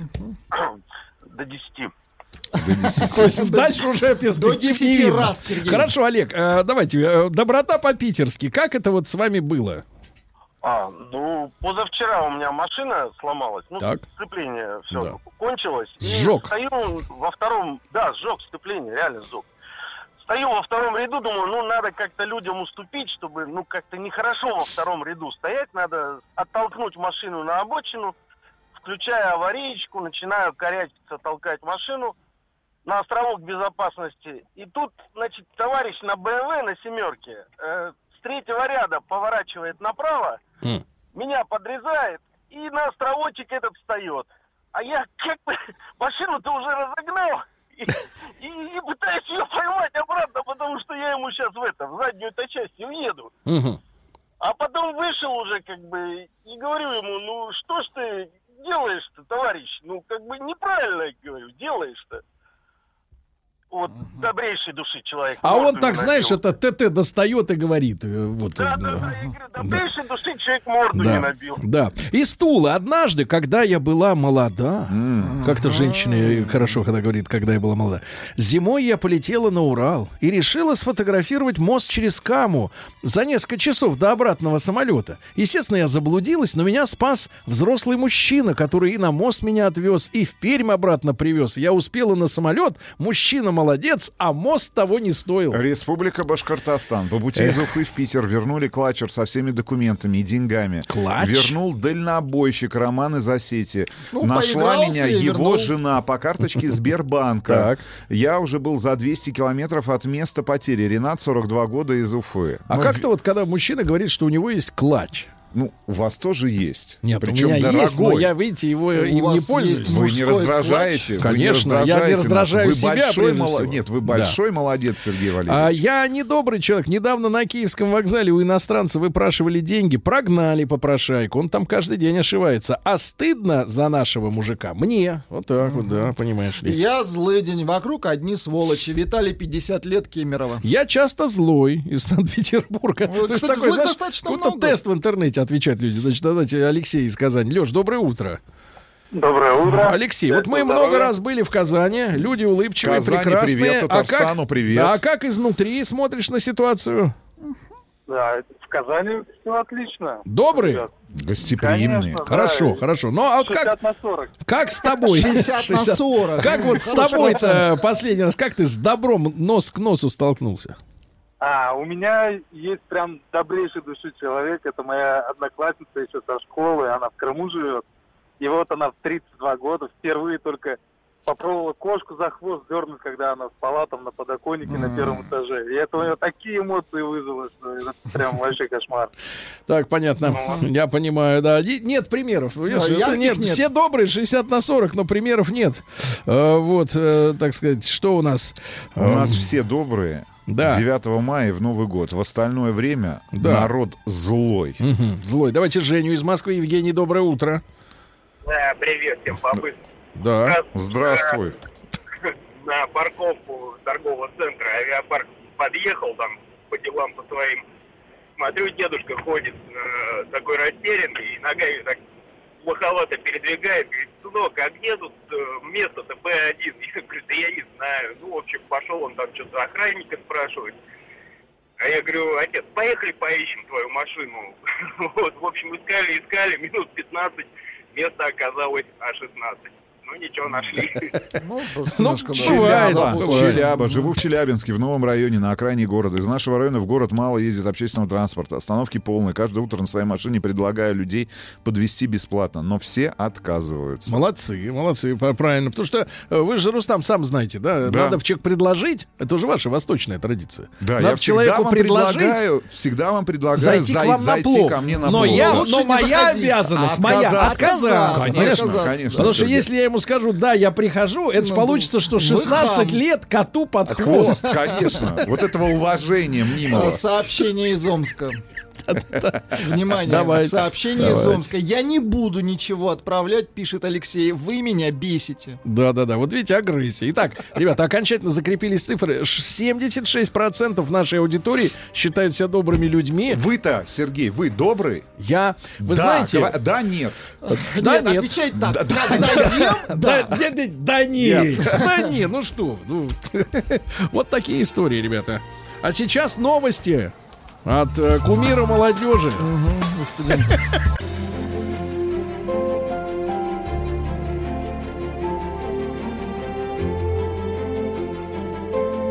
Россия – страна возможностей. Друзья мои, Россия страна возможностей. Прошу нашего э, друга Рустама Ивановича включить новый опрос. Э, Давайте У нас попробуем, мы сегодня об- обкатываем технологии, друзья, мы упрощаем ваше с нами общение. Э, Вы можете использовать свой собственный WhatsApp, например, да, и через несколько минут сможете ответить на наш простой вопрос, традиционный, который мы с Алексеем Каспаржаком задаем. Леша, доброе утро. Привет. Соведущим, вернее, нет, ведущим программы «Россия. Страна возможностей», вице-президентом Государственной корпорации развития веб.рф. А, вопрос простой. Вице-президент? Вы опять... Руслан Иванович, вы просто много пропустили Вы выпусков. пропустили, Тут, да-да-да. а, Ну, это 15 уже было. Вы, наверное, и 15 января пропустили. Так вот, э, друзья мои, э, ответить на простой вопрос. э, да, отправьте на номер плюс 7967 103 5533, если для вас лично Россия является страной возможностей. Э, нет, просто напишите по-русски. Нет, не является, и все. И мы узнаем результаты совсем-совсем скоро. Ну, а сегодня у нас э, в гостях э, Борис Юрьевич Титов. Борис Юрьевич, доброе утро. Доброе утро. А, уполномоченный при президенте Российской Федерации по защите прав предпринимателей. И, Предприниматели, пишите. Да, а что пишите? Нет, ну, если Во-первых, есть да вам- или нет? Это, это, это первое. Если предприниматели... Да, и самое главное, если Главное, да, сейчас да, все если у вас опросы проблемы. устраивать. Да. Предприниматели вы есть? Ответьте, да или нет. Борис Юрьевич, можно мы плавно перейдем а, из прошлого часа? У нас была тема а, дня, да, с людьми мы обсуждали, потому что вышло исследование россиян, опрос. И большинство наших, э, ну, видимо, и слушателей, и вообще э, сожителей в стране, э, это я уважительно говорю, вот, они считают себя добрыми людьми. А большинство, и в нашем эфире, и в целом по стране, большинство говорят, я добрый, ну, про себя самих. Вы какой опыт имеете? Вот о большинстве. Да нет, ну я считаю, что, конечно, из двух начал в каждом человеке, отрицательного и положительного, конечно, в целом статистика мировая показывает, что, конечно, подавляющее большинство плюсов, чем минусов. Но вам по жизни попадались... э, Ну, они разные. Еще раз, каждый человек обладает и тем, и другим. И причем не в константе. То есть у него в какой-то момент может на первое место выходить все положительное, а, общественное, гражданское, там, семейное, а в какой-то момент он становится таким мини-дьяволом, что-то происходит там или в атмосфере, или, или съел не то, и вдруг в нем есть все, ну просто вообще отчатие ада. Но все это меняется, и в целом, если взять среднюю температуру по больнице, то, конечно, абсолютное превалирование добра. А как же тогда с добром, который относится к тем, кого вы защищаете? У нас же в стране как бы достаточно... Ну, в некоторых социальных группах статистика различается. И поэтому, конечно, социальная группа, условно названием силовики, конечно, там есть некоторые другие а, мотивы поведения, а, которые приводят к тому, что они не очень по-доброму относятся к тем людям социальной группе, а, которая называется да, исчезающей, как мы уже в начале сегодняшнего утра а, понимаем, исчезающей группе предпринимателей, и как-то ее не жалеют совсем. Ну, это не только у этой социальной группы. Вообще, помните, в бытность, ну, моей работы у вас было же такое время, собственно говоря, мы как раз ставили, пытались понять, как устроено общественное мнение по отношению к человеку, который предприниматель. И это общественное мнение отнюдь не позитивное. Было. А, потому что вот пока вы у нас не работали, это уже сколько лет прошло, а, вы успели позаниматься разными, в том числе теперь и вебовскими задачами. Но я могу сказать, что последняя статистика показывает, что люди относятся к бизнесу лучше. И вот этот период, когда все, что ассоциировалось там с 90-ми, с олигархами, красными пиджаками, те, которые вместо того, чтобы делать бизнес, больше отбирали да, у других, чем сами что-то придумывали и а, производили, а, это все больше уходит в прошлое. Сегодня мне кажется, что больше и больше людей понимают, что без предпринимательства или без предпринимателя, как, знаете, как это был немецкий э, экономист Зомбарт, который, наверное, лучше всех сказал, что такое бизнес, определил его позицию, функцию. Он сказал, что только бизнес может объединить три главных элемента. Это труд, капитал и основные средства, в результате чего производится добавленная стоимость для страны. Он, заметьте, Ну, ну, это он объединяет для производства, но капитал к бизнесу не имеет отношения. То есть он не считает капитал бизнесом. Так вот, вот если говорить о предпринимателях вот в этой, а, как бы в этом определении, в этой терминологии, то, конечно, к ним люди относятся хорошо. То есть они понимают, что это очень важная функция, что а, не будет благосостояния общества, если не будет предпринимательства, ну и в нашей стране особенность или нефти, да, или одно, или другое. Конечно, Вот, хотелось бы ну, и то, и такое- другое. ну, это такое Вот индустриальное определение. Алексей, вы- Индустриальное, но оно очень точное, потому что вот эта функция очень нужна, э, л- и абсолютное большинство людей уже даже в нашей стране, а, ну это, это статистика, да, э, вернее, социология, потому что э, недавно в ЦИОМ сделал очередной анализ э, социологический и определил отношение к предпринимателям, уже больше 80% сказали, что они в целом позитивно относятся к бизнесу. Они имеют в виду уже, конечно, малый и средний бизнес, производственный бизнес, но они понимают, что без него мы выходим постепенно из 90-х годов. И слава богу. Вот Вы видите, знаете, Алексей, вы ушли, и вот отношение улучшилось. Вот знаете, я готовился как-то к передаче, ну, наверное, пару передач назад, и вы с ним знакомы, а, Олег Зубков, директор зоопарка, в, владелец зоопарка в Крыму. А, Дело в том, что так, я когда там работал в Крыму, то нужно было... Тигра парка. Тигра парка, можно тигра, льва парка. Я ему написал как раз, слушай, ты бываешь в Москве? Он говорит, да, бываю, теперь ча- чаще, чем раньше. А, у него сильно поменялось настроение, кстати, с начала, там, с 2014 года к сегодняшнему, оно стало более позитивным, но, к сожалению, на следующий день он был арестован. Вот это отношение, сейчас, слава богу, его там выпустили, я надеюсь, что там все равно приедет в Москву и все равно придет в эфир, потому что, на мой взгляд, это как раз такой яркий представитель а, предпринимательского сословия, который, Креативного креативного сословия. Мечтатель. Мечтатель, там, фан- ну, действительно фантазер в хорошем смысле этого слова. Вот. а Эти фантазии, кстати, в том числе его завели в ту, в ту- в ту ситуацию, в ко- в которой он очутился, потому что все предприниматели думают, что они чуть-чуть умнее, чем все остальные, так по-хорошему.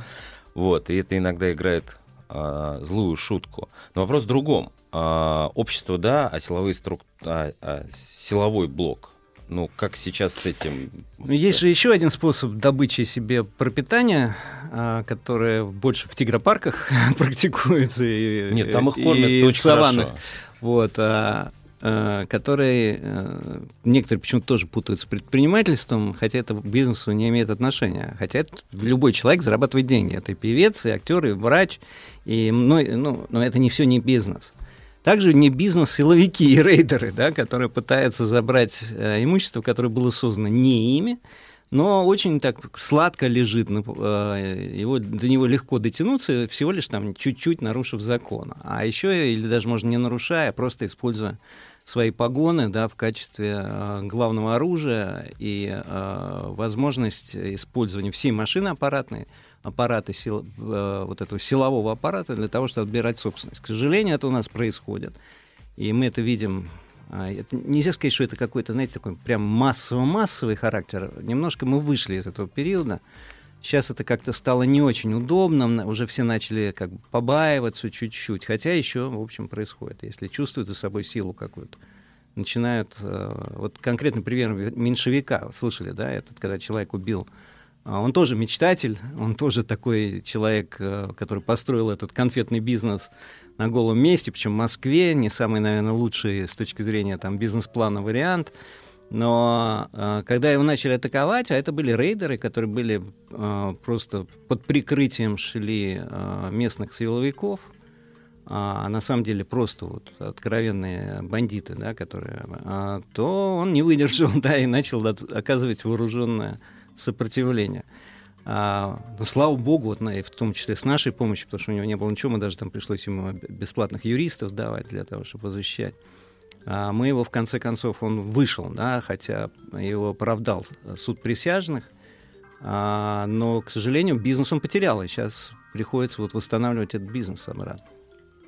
А статистика вообще по этому поводу какая-то, ну, она же существует, наверное, есть цифры. Нет, есть статистика тех же силовиков, причем да. она достаточно объективна, вы знаете, это да, разные да, департаменты в этих министерствах. Я просто хочу сказать, что вот, вот только что вышло новое. И вы знаете, она не совсем соответствует ощущениям, потому что вот последние какие-то ну, недели, может быть, месяц до Нового года, там какое-то время после Нового года, казалось, идет какое-то потепление. У нас прямо по многим делам вдруг там пошли какие-то решения. Вот даже этих ребят по делу Калви да. только что угу. отпустили, сколько мы боролись за это. Есть еще там несколько случаев, когда у нас даже были и оправдательные приговоры, что вообще редкость большая. А, казалось, есть потепление, но потом приходит статистика и жесткие цифры а, конкретных да, а, ситуаций, они нас конечно, не, не радует. Но, например, там, по той знаменитой 159, да, которая больше всего, там, в 80% случаев используется против бизнеса. Это мошенничество. Я мошенничество, да. да, мошенничество. Я смотрю, вам она знакома, Алексей. Теоретически, надеюсь. Алексей... Э, Подкован. Э, так вот, двух, э, если вот при, при 210-м, то есть 2010-м, извините, 210 это статья такая. 2010 Все статьями. В 2010-м 160 тысяч да, а, было возбуждено, это, вернее, зарегистрировано преступление по этим, по 159 в всех ее пунктах. А, в 2018 уже 215 тысяч, то есть практически в два раза, да, там рост за 8 лет, то в 2019 традиции э, продолжил. И плюс э, сейчас уже 257 тысяч, а было 215. То есть ну, на 45 там 42 э, тысячи больше, соответственно, это 20%. Борис Юрьевич, а по вашим ощущениям, ну, мы же не будем отрицать, что мошенники, они, в принципе, существуют, да? Э, по вашим ну, ощущениям, реальных мошенников среди вот там, среди 250 тысяч, ну, по как ощущениям. не нам знать э, об этом, потому что э, к нам обращается очень много обращений идет, нам пришлось даже создать это, наверное, самое лучшее из системных организационных решений, которые мы сделали, управленческих решений, это то, что мы у нас сегодня два фильтра. А, это все общественные фильтры на условиях пробона, юристы, и не только юристы, специалисты в разных, ну, там, налоговые, прав, там, интеллектуальных прав, а, таможенные и прочее, прочее. Есть общественные омбудсмены, которые отсекают, которые фильтруют обращения, делая свои юридические due diligence, да, там, экспертизу и правовую, и, а, так скажем, экономическую, которые говорят, помогать этому или не помогать. Потому что, к, сожалению, там процентов мы точно не ведем эту статистику, но процентов 70, к сожалению, мы не помогаем. Потому Мгм. что это, ну, бизнес, это он имеет, знаете, у нас же взятки берут не только там чиновники, силовики, но и врачей там бывает много, и в образовании у нас не все хорошо. А Разные люди существуют в разных профессиях, и в бизнесе то же самое, существуют разные люди. Но еще проблема бизнеса была в том, что в 90-е его загнали в эту ситуацию. Потому что если мы все очень хорошо и- часто вспоминаем, какие свободы были у бизнеса, да, в 90-е годы начали создаваться, в принципе, экономика страны рыночная, то мы забываем, что вообще-то налоги были 120% от оборота в то Ага. время введенное. В то же время бизнес загнали в тень полностью. Малый бизнес в подполье, большой бизнес в офшоры. Эти свободы дали, да, но, но- создали такие условия, что надо было вот такими э, Ну, свободами, которые схемы. были, да, схемами для бизнеса э, удобными, но для страны ненужными, э, по большому счету вот испортили, можно сказать, наш бизнес.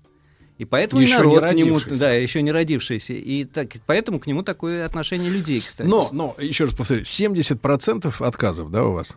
Мы, да, мы не помогаем далеко не всем. По вашим ощущениям, а, давление государства сегодня на бизнес, на среднее, на среднее предпринимательство, на средних предпринимателей, на малое предпринимательство, насколько оно серьезно с точки зрения налоговой, сейчас нагрузки говорю.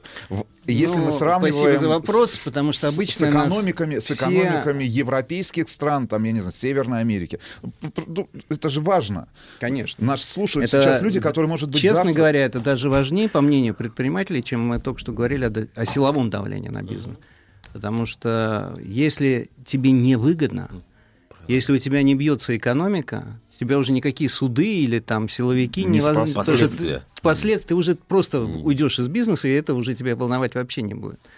Поэтому вот то, что мы э, каким выводом пришли за это время, пока я работаю уполномоченным, что нужно заниматься макроэкономикой, потому что все проблемы каждого отдельного предпринимателя складываются в системные проблемы, которые не только в защите да, собственности, но и в том, что у нас сегодня экономическая политика не способствует росту, развитию страны. И проблема не только, как, знаете, экономисты наши очень любят такие, особенно значит, того толка либерального, который якобы либеральный, на самом деле тут можем еще поспорить, кто из нас либеральный, мы или они, но а, они все время показывают пальчиком и говорят, не, не мы виноваты, это вот люди в погонах, видишь, стоит человек, это он виноват в том, что происходит с экономикой страны. Вот мы со всей уверенностью говорим, что не только, а может быть и не столько. Просто за эти годы мы вымыли слой предпринимателей частных, ушли в государственную экономику, потому что так было выгодно. Проще. Потому что проще, да. Потому что жить за счет нефти намного проще, когда она высокая, чем вот возиться с этой кучей разных предпринимателей, тонко настроивать, настраивать экономику, чтобы не воровали, а производили, платили заработные платы, а из чего было платить эти заработные платы. Вот это все так сложно, так неудобно, особенно в нашей бюрократической системе, что привело к тому, что практически налоги сегодня, одни из самых как они говорят, низких, на самом деле высоких. Мы вот гордимся там 13-процентным НДФЛ, но добавьте туда еще 30% социальных страховых платежей, и получите приблизительно налоговую нагрузку Франции. А эффективность, производительность труда у нас ну, почти там два с половиной раза ниже, чем во Франции. Как в такой А ситуации? можно, я прошу прощения, смотрите, вы говорите, статистика, рас- э, статистика по а, Делам. возбуждению, по делам растет. А вообще защищать-то осталось кого? У нас количество... Предприниматели. доля, доля а, част- частного в нашей экономике, она, по-моему, Уходит, с- уходит, уходит и уходит. Чем это происходит, э, ну, уже достаточно давно, вы знаете, этот период с восьмого года, Да? когда случился очередной кризис, и э, вот сейчас мы проводим социологию и спрашиваем предпринимателей, как они себя ощущают, и в прошлом году, вот сейчас мы готовим новый э, мой доклад президенту, я каждый год даю доклад президенту, и в том числе с этими цифрами. А вот в прошлом году я им сказал, что 67% предпринимателей считают, что они не вышли из кризиса даже. 2014 года, не 8 2014 года. А мы продол- они продолжают жить в кризисе. Сегодня статистика по количеству субъектов бизнеса в отрицательном тренде очень сильно. Ух- Там образовалось 300 тысяч, да, я не помню там конкретные э, э, э, цифры до последнего знака, но а, условно около 300 образовалось новых компаний, 600 а, ушло с рынка. То есть почти минус 50% по прошлому году. а, количество средних предприятий мизерное осталось. Вообще это надо понимать, что такое на российская экономика. У нас много по-прежнему ИП, и нельзя сказать, что у нас мало малого бизнеса. Просто этот малый бизнес весь в подполье. А так-то он есть, и, и много, и мы все его видим, но просто и не меньше, чем в, в западных странах. Просто он не может выйти из подполья, потому что это ему невыгодно, раз, и опасно. А безопасней нарушать закон, чем выйти наружу, и тебя тут же схватят полицейские. Да? А, поэтому, а, еще раз, малого бизнеса у нас много, крупного бизнеса у нас вообще как бы с этим все хорошо, особенно нефтяным и финансовым. А среднего чуть больше 19 тысяч предприятий осталось. Всего. Да. Мы потеряли... На пике сколько их было вот в среднем? Ну, я сейчас точную статистику не скажу, ну, но примерно, если говорить порядок. о там, о 2000 годе, я думаю, что их было там 60 и 70 тысяч. А, это вопрос в том, что мы теряем производство. Нас стало невыгодно производить налоги, а, которые по-прежнему не стимулируют рост. Процентные ставки по кредитам, ну, это, это позиция цен, да, Центробанка. Вы знаете, что происходит. Вот сейчас они там аж на 0,25 снизили процентную. При этом инфляция у нас 2%. Обычно сравнивают. Кудрин все время заверял, что не может быть ставка ниже инфляции. Хотя во всех странах сейчас она ниже инфляции. Они стимулируют рост даже тем, что ставку устанавливают на уровне ниже инфляции. Но хорошо, пусть будет выше инфляция, но не настолько же. Сегодня 2% инфляция, 6% ставка, ставка 4%. Самая высокая в мире разница. спред, разница. Под это дело к нам идут инвестиции, а, а, очень много, просто льются рекой. Но называются они carry trade. То есть люди чисто на деньгах зарабатывают и оттягивают ту стоимость которая есть а, наработанная добавленная стоимость страны, они ее оттягивают просто. Друзья мои, хороший, хороший вопрос, на который мы ответим после уже новостей новостей спорта из Санкт-Петербурга. А что Титов?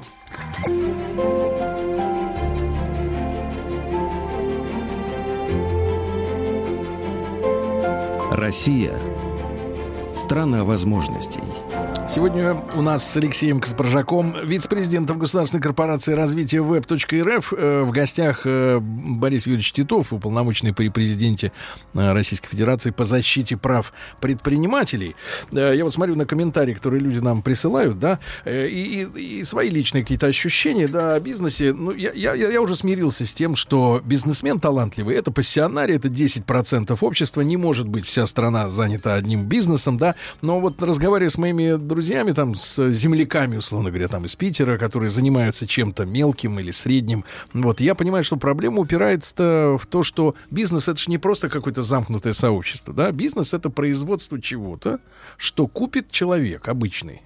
Если у человека нет денег, на покупку, значит, ну, бизнес сидит. Экономическая система это, конечно, соотношение спроса и предложения. Если есть спрос, то есть предложение. Но обычно, когда предложение рождается, рождаются заработные платы, а, за работу платится, и от этого растет спрос. Поэтому вот это вот замкнутый круг, вернее, должна быть спираль, да, которая постепенно-постепенно э, растет и расширяется, да, и является, в общем, спиралью экономического развития общества.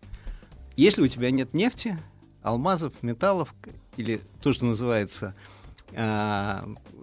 ресурсами, да, или э, ресурсная экономика живет на другом, на uh-huh. добыче из земли или откуда. Борис Ильич, а на своем деле, да, вот на своем деле вы э, чувствуете падение спроса? И возможностей. А, ну, мы смотрим на статистику. Я имеете в виду мое свое дело, мое оно такое игристое дело. Да, да, игристое с пузыриками, дело. А, но очень у приятно. Вас, там и вина много уже теперь. Ну и теперь есть вино, да, без игри, без пузыриков, но тоже вино. Но я должен сказать, что, конечно, а, в этом году немножко прибавилось, да, то есть рынок немножко подрос, хотя вот мы показываем э, стабильный рост уже, в общем, все время, пока мы владельцы Абрау Дюрсо, потому что мы к нему как бы приросли уже, да, и это не просто бизнес, это наша часть, и очень большая часть жизни, если практически не все связано уже сегодня Абрам Дюрсов в нашей семье. Так вот, и, и не только в семье, и среди друзей, и, ну, в общем, целого нашего сообщества. А, мы выросли с, там, с 2004 года, когда были 3,5 э, миллиона бутылок производилось, до 40 миллионов бутылок в этом году, но не только количеством мы гордимся, мы гордимся тем, что мы сегодня завоевываем уже там и хорошие призы на международных конкурсах, и становимся лучшими винами. В России белое наше лучшее было вино, там и игристые вина были лучшими. А, но кроме этого мы гордимся, что еще туристов у нас много. То есть мы лю- любим гостей. Вот мы стали таким очень большим туристическим центром, одним из самых больших в мире э, туристических, э, винных туристических центров. У нас в год проходит больше 250 тысяч только через дегустации. Уж не говоря о количестве людей, которые просто на- у нас приезжают в Абрау, чтобы погулять, э, пожить у нас и гостиницы, и поесть, потому что у нас уже очень приличные, очень хорошие рестораны. То есть уже завоевываем Да. тоже Нет, я, медаль. я, я могу от себя добавить, что, конечно, вот э, я не знаю, насколько это был эксперимент и останется ли это в будущем, но когда игристым сделали красное, это, Но это да. до нас, это историческая да. Нет, нет, традиция, главное, мы- мы терять, только его сохраняем. Но, но, Борис Юрьевич, а, вот в прошлом же году была история по а, лоббированию а, прав и интересов наших виноделов, да, по сравнению с экспортерами. Как вот- Сейчас э, вышел уже принят закон, а, который очень-очень строг. Прежде всего даже не к не в том, как государство должно поддерживать виноделие, а в том, как а, виноделы должны а, накладывать на себя дисциплинарные, так скажем, оковы, ог- ограничения, а, чтобы потребитель понимал, что он пьет это вино, и российское вино или не российское вино. То есть там всячески стимулируется производство вина из а, российского винограда. Не из, не из концентрата, да, как Ну, у нас нет концентрата. Виноматериалы. У нас виноматериалы это, в принципе, базовое вино. То есть это такое же вино, только прошедшее первичную ферментацию, поставляемое там, из других стран а, в контейнерах, из контейнерах, не на танкерах. Вот. А, но а, вопрос в том, что, конечно, реально хорошее вино, вино, которое может стать некой такой символом страны, да, страна может гордиться только винами, сделанными из собственного винограда. Это точно. Высшие сорта э, вин э, национальных должны быть сделаны на собственном теруаре, потому что они должны показывать, насколько страна хорошо а, под- ну, приспособлена, у нее хороший теруар, климат, почвы, знания, школа. А у нас есть столько почвы, да, условно говоря, и столько климатических зон, чтобы именно хорошим, не каким-то там Нет, э, ну вот э, напоить Я же сказал, страну. что очень как бы высший разряд Не но- должен но быть хорошим. из собственного винограда или по импорту купленное вино в бутылках, то есть там шампанское, бордо, бургундия, там, ну такие вина, которые здесь не сделаешь. И, к сожалению, нам еще расти и расти до них, да, потому что мы только начали этот путь, нам всего лет 10, наверное, после огромного перерыва, который был под, ме- между Голицыным, да, и вот этим новым а, вином России. Но а, сегодня, конечно, виноградников у нас не хватает. Если даже в советские, физически, Физически, в советские времена у нас было 180 тысяч, это только РСФСР, Да, Михаил Крым. Сергеевич. Плюс Крым, да, это было 180 тысяч виноградников, то сегодня у нас 93 тысячи виноградников. Крым плюс Россия. И, конечно, мы производим сегодня только ну, меньше 50%, например, игристых вин. Меньше. А, меньше 50% игристых вин. Но а, постепенно-постепенно виноградники нарастают, мы должны их высаживать, закон а, будет этому способствовать, то есть мы должны наращивать собственные вина. Но нам надо время. То есть э, какое-то время для того, чтобы высаживать виноградники, конечно, нужно. Но потенциал у нас весь есть. Вот, Борис Юрьевич, вы когда начинаете говорить о вине, даже не потому, что это вино, а потому, что это Абрау Дюрсо, у вас даже тон в голосе меняется. Неправда, я говорю обо всяких винах с большим интересом. По сравнению с, э, с омбудсменством. Нет, ну, нет, я... Ну нет, ну что же вы меня так это, загоняете? Нет, омбудсменство это, конечно, а, так скажем, большая и тяжелая работа. А, но когда ты занимаешься ей, понимаешь, что ты должен ей заниматься, и что ты... Я тоже как бы считаю, что это очень важная задача, и мы не просто так я на нее согласился. А, Многие предсказывали, что вообще все будет плохо, да, и, И ты идешь, когда и тебе снесут голову моментально, потому что ты не знаешь, куда ты идешь против силовиков и против бандитов, да, но а, тем не менее мы как-то выстроили более-менее и стоим, и у нас действительно очень хорошая команда, которая горит этим делом. Мы, наверное, не самые большие зарплаты получаем а, по России, но ни одного коррупционного случая у нас тьфу-тьфу-тьфу, но это вот потому что команда, потому что ребята, которые работают, они все за дело, то есть за то, чтобы это решать. Это, причем это еще омбудсмены в каждом регионе. У нас свои региональные омбудсмены, есть и их команда. А уж те общественники, мы, наверное, самый общественный институт из всех, которые только есть среди государственных в России сегодня. У нас там больше двух тысяч общественников. Да не, Борис Юрьевич, я я точно- ладно, я Не, рекламой не, занимаюсь. подождите, Не, не, не, Видите, точно- это я доказываю, что не только вино. Нет, нет, нет, секунду. не только Я, не, я ни, в коем, ни в коем случае не хотел а, каким-то образом а, снизить в- или там а, функцию омбудсмен, а, института омбудсмена по сравнению с частным бизнесом, а, я считаю, что если бы вообще ничего не случилось, но в 2013 году вы, вы инициировали амнистию двух с половиной тысяч человек, это уже просто такая не галочка в истории, это уже просто то, то содержание, о котором Начало было ничего, да. на- начало было такое значимое. Вот, но я, я про другое. Я просто, я когда читаю ваши там посты или а, слушаю ваше интервью, когда вы говорите про собственный бизнес, а, вы говорите больше, нежели про производство вина.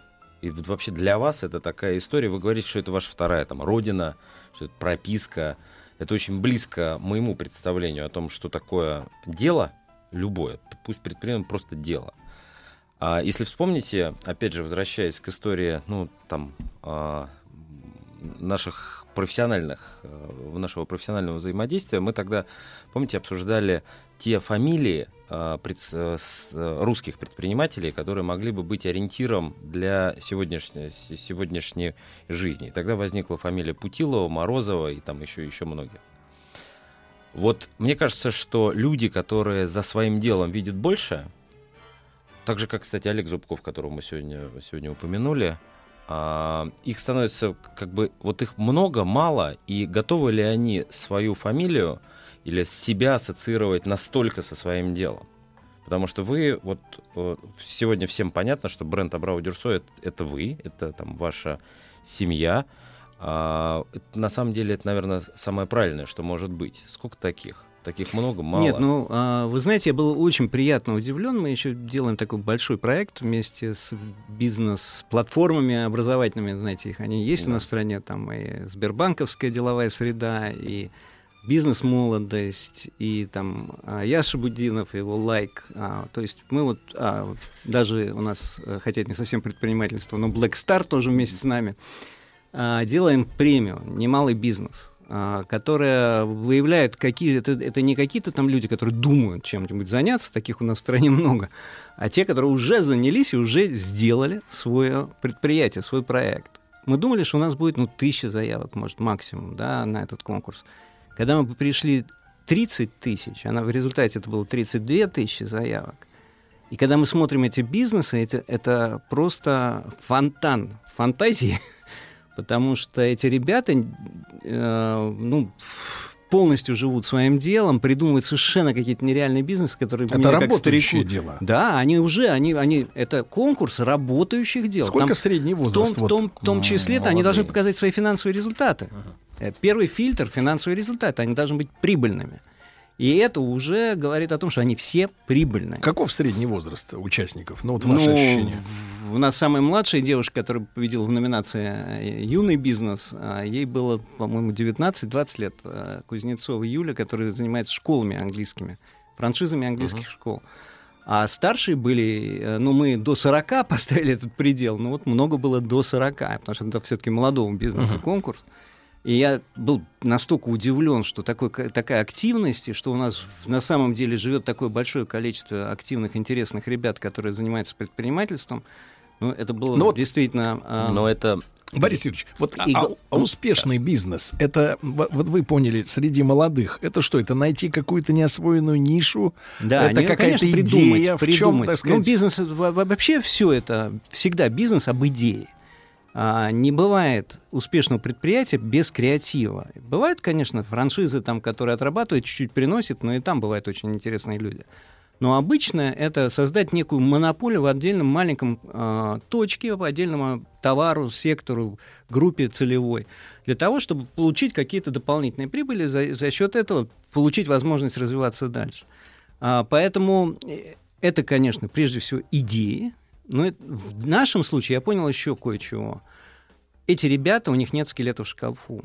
Это новое поколение бизнеса, которое не прошло ни через 90-е, не прошло через налогосберегающие схемы, через офшоры, подполья, черные кассы, а прошли через образовательные программы.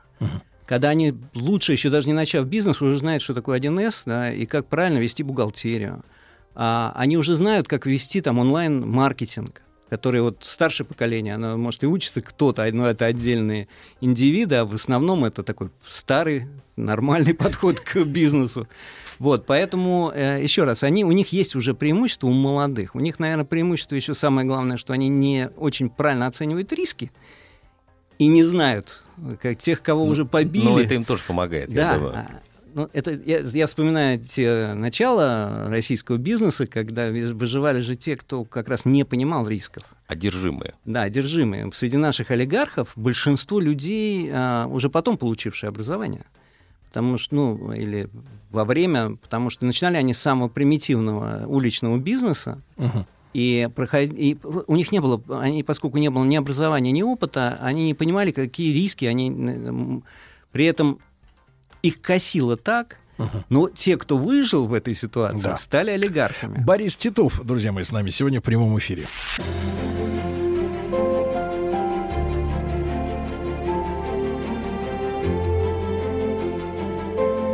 Россия – страна возможностей.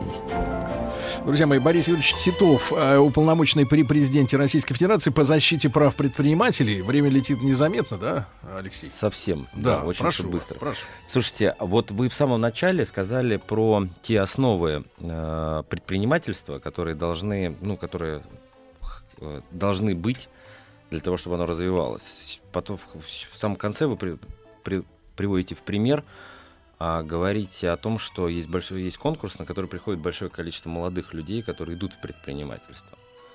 А, мне кажется, что был еще один человек, который сформулировал одно базовое условие наличия предпри- э, предпринимательской среды и вообще дела. Это Фрэнсис Фукуяма, когда написал текст доверия такой. Вот. Говорит ли это о том, что а, молодые люди а, доверяют а, стране и им доверяют? И Ну, вообще... страна должна сделать очень многое, чтобы ей доверяли. И, собственно говоря, этим А, я хотел не- подвести к вопросу, а для вас Россия страна возможностей? а, потенциальных возможностей. А если человек находит свою нишу, и здесь, и сейчас можно делать очень приличный, очень хороший бизнес. Это, об этом говорят опыт молодых ребят, которые чуть больше знают и чуть больше хотят, и уже достигают результата. Об этом говорят и такие большие, и крупные предприятия, которые все-таки существуют даже в общем непростой ситуации. Но я хочу сказать, что это ничто по сравнению с потенциалом России. Потому что вот мы сделали же большую стратегию роста, потом сделали следующий документ по поручению президента, а, дорожная карта развития не сырьевого сектора российской экономики. Мы а проанализировали, мы сделали настоящую стратегию, как обычно бизнес делает в своих компаниях. Бизнес-план. Сначала оценивается, да, знаете, там плюсы и минусы, а, свод-анализ так называемый. А, потенциал Потенциал огромный. Мы можем расти и 10%, как, собственно, мы росли там в 2000 году, да, на низких ценах на нефть. Просто надо сделать условия правильными, пр- вырос, ну, выстроить правильную экономическую политику. Не стабильности, которая бы на- сохранялась бы у нас постоянно на всякий случай, да, такая мобилизационная модель, как сегодня, а дать, во- во- да, рискнуть чуть-чуть, дать в рост, да, э, какие-то сделать а, налоговые понижение ставок для бизнеса, который должен понимать, что тот, кто растет, должен платить меньше, потому что ему нужны деньги в рост. А, сделать правильную тарифную политику, а не то, что у нас двухзначными числами цена на электроэнергию растет, достигли уже почти Соединенных Штатов по цене. А, дать процентные ставки, дать доступ к нормальному, дешевому, долгосрочному, беззалоговому кредитованию, как во всем мире это есть. Самые простые вещи. Мы проанализировали опыт очень многих стран. Мы ничего не придумали велосипед, мы просто собрали вот тот комплект, который должен быть. Почитайте нашу стратегию, там все написано. Есть Борис огромная возможность расти. 30 на 70 результат. Тоже хороший. Но, понимаете, вы говорите рискнуть. Очень хороший, Но Алексей. люди должны рискнуть ради чего-то. Ради своего а, успеха. Приготовились к съемке. Тихо. Держать свет. Держать свет. Тихо. Начали. В фильме снимались. В главных ролях. В главных ролях. Главные роли. В главных ролях. В главных ролях. В главных ролях. В главных ролях. В ролях. В ролях. В ролях. Да, вот так, друзья мои, такую, э, такой заголовок нашему сегодняшнему разговору с уже э, хорошо э, знакомому, знакомым вам и любимым докладчиком э, нам сегодня предстоит. Э, Дин Константиновна Кирнарская. Дин Константиновна, доброе утро. Доброе утро. Мы вас очень любим. Спасибо. Вот, вы человек, так сказать, энергический, э, энергетический. Вот, э, нам с вами очень интересно всегда. Спасибо. А Дина Константиновна И мне с вами. э, является Да, вы проректором. тоже такие энергетические. Да, да, да, пока еще действуют таблетки. Проректор, да, проректор Российской Академии Музыки имени Гнесиных, музыкальный психолог, профессор, доктор искусствоведения. У нас, конечно, есть формальные поводы. Во-первых, 15 числа, сегодня у нас 19 да, исполнилось 125 лет Российской Академии Музыки имени Гнесиных. Сегодня 30 э, лет, как э, исполнилось, как ушел от нас Бон Скотт. Это тоже для многих очень важно, потому что вот мы с Диной Константиной перед эфиром э, разговорились о музыкальных инструментах, о том, что в принципе есть не только фантастические, но и были практические м, попытки усовершенствовать эти инструменты, сделать их, может быть, проще, удобнее для использования. А, вот я, например, Рустаму нашему, вот вы с ним сейчас э, здоровались, да, он сейчас опять убежал, у него важные дела. Так вот, э, он скрипач. Я неоднократно рекомендовал нанести на гриф скрипки лады, да, чтобы музыкантам было проще Чтобы, играть. э, чтобы он понимал, где хватать. Да, Дин Константин нам рассказал, в свою очередь, что были попытки создать, и реальные созда- соз- были созданы эм, рояли, где расположение клавиш Более было, удобное. было более удобное для людей, у которых да. человеческие пальцы, они, ф- так сказать, космические, да, ну и так далее. То можно к дудке, например, к саксофону э, приспособить компрессор электрический, чтобы дуть было легче. Но разные есть э, приблуды, как говорится, но есть традиция. Есть традиция. Вот против нее не попрешь. Да, и, и и я так понимаю, что Дина Константиновна, вот как раз Гнесинка является вот э, хранителем, да, хранителем этих традиций. Или как? Или вот, вот э, вы нам расскажите, сдайте нам Да бан- вот в том числе, в банду. том числе, я бы сказала, что тут одновременно и хранитель традиций и Новатор. большой новатор, да. Да, собственно, сама Елена Фабианна Да. была таким новатором, поскольку э, до э, конца XIX века и второй половины э, учились на дому. Ага. Учитель музыки приходил на дом. Э, Консерватории, конечно, имели младшие Так надо еще классы. сказать, что не Да, уметь тогда. играть на рояле было да, стыдно. ой, не, ну в, в каких-то кругах э, образованных, интеллектуальных э, все музицировали, все музицировали. И, конечно, сами консерватории ведь открылись не для того, чтобы Чайковского воспитывать, а, а для того, чтобы учительницы музыки так расползались по усадьбам, М. чтобы было кому поддержать. То есть это было куз- сказать, кузница кадров, Драйв, да? да? музыкальный, чтобы было кому поддержать. То есть, погодите, то есть это не элитный заповедник, Нет, не а элитный. рассадник культуры. Да, просто Рассадник. вообще, да, да, да, вот просто заразный питомник. рассадник, питомник, да. Да. И именно а, а так как, и а как ж так вот извратилось-то все, что все Да, вот, это э, не извратилось, наоборот. Появился средний класс Так, в России, уже да. довольно многочисленный. Вот помните работу Ленина, эпохальную, старшее поколение помнит? Развитие Меньше, капитализма да в лучше. России. Нет, А. развитие капитализма в России. Так. И вот как раз это относится к рубежу веков Да. примерно, да, вот эта вся выкладка экономическая. Так суть в том, что в это время как раз сложился обширный средний класс. И они тоже хотели быть такими же образованными. Как такими дворяне. да, как дворяне, ничуть не хуже. И, соответственно, музыкальное образование вот входило, э, можно сказать, в шорт-лист.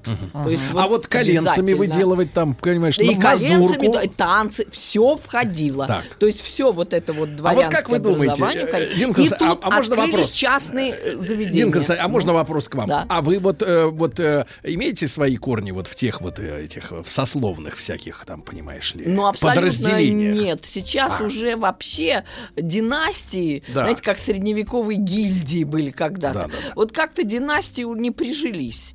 Э, ну, может быть, есть Да. какие-то вкрапления, но Но в целом нет. Дин нет. Константин, ну, то есть, получается, смотрите, значит, э, поп- поперло, можно слово, да? Да, да, да. А Экономи- экономика поперла. да?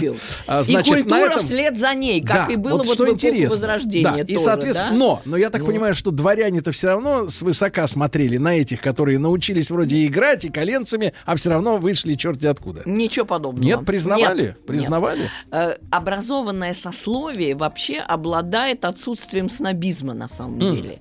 И То как есть мы сноб все это знаем... человек с плохим образованием. Да, конечно. Ну, сноб это Хорошо. человек, который многое недопонимает, то есть плохо образован.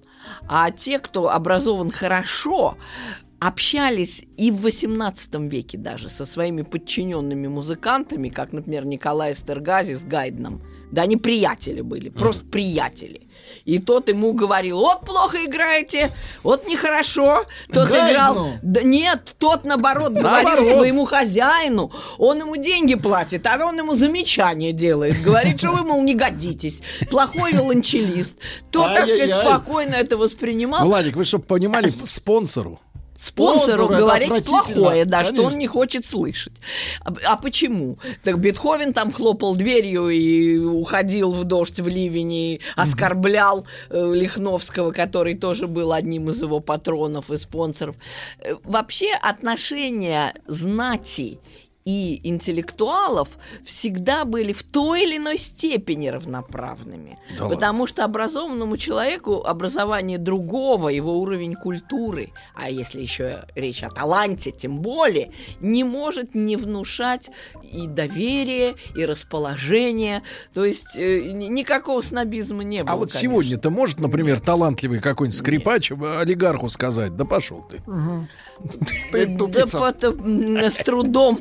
А, Ну, если Вот бы... видите, как я скажу так, вот если бы этот Вот олигарх... Подождите, если бы этот олигарх Да. был Так. так же образован, как Николай Стергази, который первым открыл у себя в поместье больницы для персонала, назначал пенсию своим людям, которых в России назвали бы дворовыми. Да. То есть в России еще в XVIII веке до этого было очень далеко.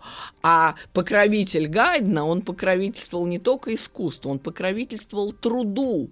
То есть это был человек, который сознавал, что нужны пенсии, нужна социалка. А в И этом вот связи- в своих поместьях он это делал. Вот что такое образование, и вот что такое музыкальное образование, Да. поскольку этот человек был очень высоко образован. Один. Константин, а вот Да. тут, тут же в проброс про наше время. А к вам вот не, не поступали заявочки от людей, скажем так, которые в 90-е э, выросли сильно, так сказать, э, как бы добрать, э, добрать Э, культурки. Искусствоведческого, так Э, сказать. Да. Вот вы подали гениальную совершенно идею. Какие-нибудь вот, Я э, знаю, курсы что там. такие э, опыты есть. Но так Опыты как ножевых? Ну, есть опыты человек есть, да. стрелял, а потом начал какие-то- играть. Какие-то частные учебные заведения музыкальные есть, которые принимают взрослых и их обучают, естественно, за умеренную плату, так сказать. А что касается... За умеренную для них. Да, плату. нет, вообще, может быть, и Плата совсем всегда за жизнь. да, время. правильно? время жизни. Да, да, время жизни. Э, Но у нас э, пока, пока, я скажу так, э, такие формы не наблюдаются. Просто все упирается на самом деле в помещение. Потому Да что, да, музыкальная культура, как и всякая иная культура, требует какого-то пространства. А у нас э, с этим не идеально обстоит. И если бы были лишние площади, ох, мы бы развернулись. Но никто бы не узнал просто. Ну, то есть вот- Иностранцев было бы в разы больше. Взрослые интеллектуалы развивались бы и росли просто как на дрожжах, распространяя Россия, культуру погодите, погодите, вокруг погодите, Дина себя. Константин, Да. вы сейчас крамолу говорите. Да Вот мы же все-таки на федеральной радиостанции. А вы говорите, такого? вы Ну. говорите, что в России в самой большой по площади, по-прежнему, даже несмотря на то, что от, от нас отдербанили, значит, столько площадей, да, вот эти все э, черти. Значит, э, мы самая большая страна, и у нас не хватает площадей для культуры. Да, Как так? э, Потому что Давайте в лесу делать выруб- выруб- вырубки под культуру. Филиалы, филиалы надо делать. Предлагаю А загородные, загородные поместья, слушайте, Да. загородные поместья всецело посвящены культуре. Да. А между прочим, неплохая идея. Отлично. Сколько? Подождите, вот я недавно, Давай. кстати, слышала по радио, Да. что есть целые поселки под Москвой, которые просто простаивают, их продать не могут. Не могут. Потому что они уже не соответствуют возросшим требованиям Сам клиентуры. проект- проект да, дома. проект, да, уже все, архитектура устарела, оснащение устарело. Вот под культуру отдать такие Про- поселки. Они поселки. стоят, они никому не нужны. И насильно Да, туда не заселять. надеются. И туда Их не наде... Нет, филиалы. Нет, загрузить. филиалы, филиалы. Чтобы были центры культуры повсюду. То есть один центр в центре города, как положено, как это традиционно есть, но плюс к тому еще какие-то какие-то очаги. Мало ли.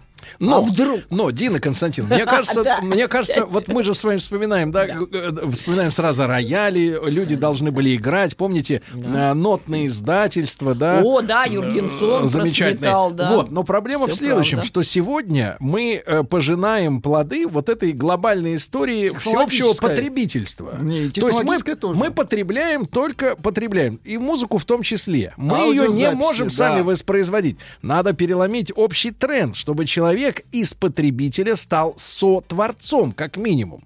Да, Да? абсолютно верно. Вы гениальную вещь Потому что говорите, да. если, если человек умеет только вот э, включить, Кнопку нажимать, нажать да, да, кнопку ну, это э, да. на своих плеерах кнопку play, Спасибо вам за правильное ударение. да, то извините, то извините, э, это вот тотальное потребительство во всю. Во все, вы правы абсолютно. И действительно, помните, в старое время, чтобы развлечься, значит, фанты играли. Этому фанту сплясать в присядку, тому спеть песню, тому влезть на стол, прочесть стихотворение. А этому То есть, Баха дать. А этому вот именно исполнить Бах. Действительно, Погодите, от фантов до русской рулетки с одним Да. патроном в барабане один шаг. Люди, ничего подобного, это культурное развлечение. Вы что? Да, люди танцевали, Стрелялись тоже, знаешь, не музицировали, бомжи. все. А, а сейчас действительно, э, и главное, что, смотрите, вы правы абсолютно, чтобы послушать музыку, Да. надо было самому играть или петь. Ты никак иначе не послушаешь. Ну, вызывай оркестр, у тебя таких денег нету. И все, верно. конечно, музицировали, потому что понимали, кнопку-то не нажмешь. Да. Надо самому музицировать. Но сейчас э, перед нами стоит какая задача? Вовлечение людей в любительское музицирование, это перед всем миром такая задача стоит. Ведь нажимают на кнопку не только у нас. Нет, нет. а Я говорю, вообще глобальный везде. мир, Да, глобально. глобально, да. Для этого, знаете, что надо? Чтобы учиться искусству, Так. было интереснее, чем кнопку нажимать. То есть, чтобы так увлекательно с Марьей Ивановной было на уроке, чтобы Лучше с просто- Диной Константиновной. Да, ну с кем бы не было, да. Чтобы так это было захватывающе, так это было вот прикольно, чтобы дети бежали на урок и просто спотыкаясь влетали в класс. И вот тогда действительно мы эту битву за человека выиграем. Битву за человека можно только через удовольствие выиграть. Через удовольствие. Да. А через что вы еще выиграете? Э, Когда он нажимает кнопку, он, а, здорово, как играет, и доволен. Так вот, он должен быть также доволен, когда он приходит к Марье Ивановне, Нажимает Марья Ивановна говорит, ты моя умничка, вот это пальчик сюда, ой, ты моя хорошая, да как ты все правильно. Вместо того, чтобы ее ругать, пинать и говорить, что что-то она там не доучила. У нас же еще есть такие атовизмы, знаете, такие рудименты советского образования, когда всякое музыкальное образование мыслится как профессиональное. И вот есть такие вот Марьи Ивановны в самых разных местах, и у нас, и в регионах, и где хотите, которые считают, что ученик им что-то должен. Вот ты должна выучить то, ты должна выучить все. Я даже рассказываю такую историю, как действительно настоящую, когда один наш пианист, устроившись хорошо на острове Крит в Греции еще в 90-е годы, своему ученику говорит, ну, все, открыли тетрадь, так, ты мне к завтрашнему дню должен такие-то гаммы, то-то, то-то выучить все. Вечером звонит ему папаша разъяренный говорит, вы знаете, что, маэстро, я вам хочу сказать? Вам мой сын ничего не должен. Вот такая вот установка должна стать всеобщей в педагогическом сословии, не только в музыкантском. В любом другом. Но поскольку математике языку нельзя не учиться, там, значит, идет Давилова, что называется, на- нагибаем, заставляем. Ну, люди академичный у- подход. Да, люди учатся. Хотя сейчас, знаете, есть какой термин? Edutainment. Как? А А ну-ка. так, education, Так. это значит Обра- образование, Да. entertainment, Это это, развлечение, edutainment. Ага. Это вот термин, который Давайте я придумал, придумал слово сравнить, как у вас в английском. Да. Абракалово. Ну, можно как-нибудь. Первый опыт, скажем так, да? Да. Развлекалово. Ну что, Эстер и там Да, да, да, абракуха тогда, развлекуха, да. Абракуха. Да. Абракуха очень хорошо звучит. Абракуха, видите, придумал. Не, ну, но мне кажется, вот да. все-таки вот проведение, проведение есть, и э, наш родной язык, он показывает, насколько, насколько западные некоторые нововведения, они абсурдные. Потому что когда ты говоришь а, edutainment, Ну, все сразу, всё все сразу такие, о, yes. А как абракуху скажут, так все, да ну фуфло, фуфло, и сразу нет. Мне кажется, мне кажется, русский язык, он, не, он наш друг. Вот он сразу определяет, где фуфло, а где класс. Но вот все равно абракуха это фуфло. Гнесинская академия, и вообще Гнесинская система учебных заведений всегда была более демократична. То есть там действительно была установка не А если виртуозов посмотреть воспитывать, на результат? гениев, а учителей музыки. Так. Это же был изначально музыкально-педагогический институт. Он, между прочим, вот в системе гнесинских заведений был открыт как раз во время войны в 1944 году. Представляете, насколько это было важно, что государство, воюющее, еще не победившее, приняло решение открыть музыкально-педагогический институт. Потому что действительно культура была в советское время на достаточно высоком уровне, а уж музыкальная на очень высоком. Она же не идеологична так, в той степени, как литература, скажем, или даже кинематограф. Поэтому там не вырезали ничего из фильмов, слов не нет, клали да, на проще. полку, да, ни- ничего не делали, а играли прям Баха вот в натуральном виде. Ты против вот как кого он эту есть. ноту берешь? Да, вот так вот все это как-то было более мягко. Или не было И- так, что да. вот эта нота дегенеративная? Не. Как Кто-то вот, как у можешь этой европейцев такой, Нет, мы всё помним было период. вот так. Так что, в принципе, вот демократичность Гнесинской системы еще сказалась в том, что там все время открывались новые специальности. Вот все время. Буквально вот с самого начала даже Елена Фабианна, будучи пианисткой, Да. вместе с ней учился Рахманинов. Они были в одном классе, она ему еще задачи решала по гармонии. Они такие приятели большие были. Он даже рояль выбрал для нее. И он до сих пор стоит у нас в музее-квартире Елены Фабианны. Именно тот рояль, который выбрал для нее Рахманинов. Лично. То есть, да, лично, вот. Причем это уникальный инструмент, действительно потрясающий. И все время открывал что-то новое. В 50-е годы там и, и в сорок- э, х- народный хор, там сразу же в 40-е годы были открыты народные инструменты, балалайка, баян, обучали, высшее образование давали. И лучшие баянисты мира — это наши. Вот у нас один из них работает, Фридрих Липс, есть еще Айрат Гайнулин, выдающийся артист. Недавно вот молодой Иосиф Пурец, прекрасный баянист, да сам Федосеев тоже вышел. Владимир Федосеев, дирижер из баянистов, и Александр Лазарев тоже из народников, дирижер. Так что очень такой разро- разросшийся факультет. И, Андрей Очень мне нравится, э, Дина и Константиновна, что вы много, говорите, да. что у вас там не демократия Махрова цветет, а демократичность. Ну, Демократичность. демократия, да, Да. но это, Это было не бы, наш наверное, метод. самоуправление студентов, я так понимаю. Хотя студсовет у нас тоже очень сильный и Демократия, мне кажется, только когда в купе на, карты играют, а из четырех играющих трое шулера. Вот это демократия, да. Значит, Дина Константина Кирнарская с нами сегодня проректор да, Российской Академии Музыки имени Гнесиных. Э, Мы поздравляем со 125-летием Академию 15 февраля. Такой замечательный юбилей. После новостей продолжим. Приготовились к съемке. Тихо. Держать свет. Держать свет. Тихо. Начали. В фильме снимались. В главных ролях. В главных ролях. Главные роли снимались. В главных ролях. В главных ролях. В главных ролях. В ролях. В ролях. в ролях. Товарищи, ну вот смотрите, мы как бы с Диной Константиновной Кирнарской так, так вот а, как бы об искусстве, о музыке, о том о сём. А люди-то свою гнут линию. Вот из Татарстана пишут, э, к сожалению, не подписавшись, а надо бы, товарищи, надо бы. Дочь ходит в музыкальную школу со слезами. Педагог по фортепиано очень строго и много требует. Постоянно грозит отчислением из школы. Сложно в таком случае привить любовь к музыке. Ребята, а вот давайте сейчас Так Дина я про это и Да, говорила Дина же. Константиновна сейчас Я прокомментирует. даже вот еще не получив подобную записку, Да, уже, уже. знала, что она может прийти, потому Да. что действительно э, мы стоим перед очень большой творческой задачей вообще системы российского музыкального образования. Это мое мнение, тут есть разные мнения. Конечно, с одной стороны, мы великая музыкальная держава. Ну, кто будет спорить с этим? И именно поэтому у нас сформировалась потрясающая система подготовки профессионалов. Вот есть такая трехступенчатая... Именно, ну, как олимпийцев. Да, То да, есть о, топов, да, топов. что- в топов просто. И такая трехступенчатая система школа, училище, вуз. Причем ее открыла Елена Фабиановна тоже внесена. А эта вот трехступенчатость сформировалась вот в рамках А это, простите, школы. не могу не спросить, поскольку технику уважаю.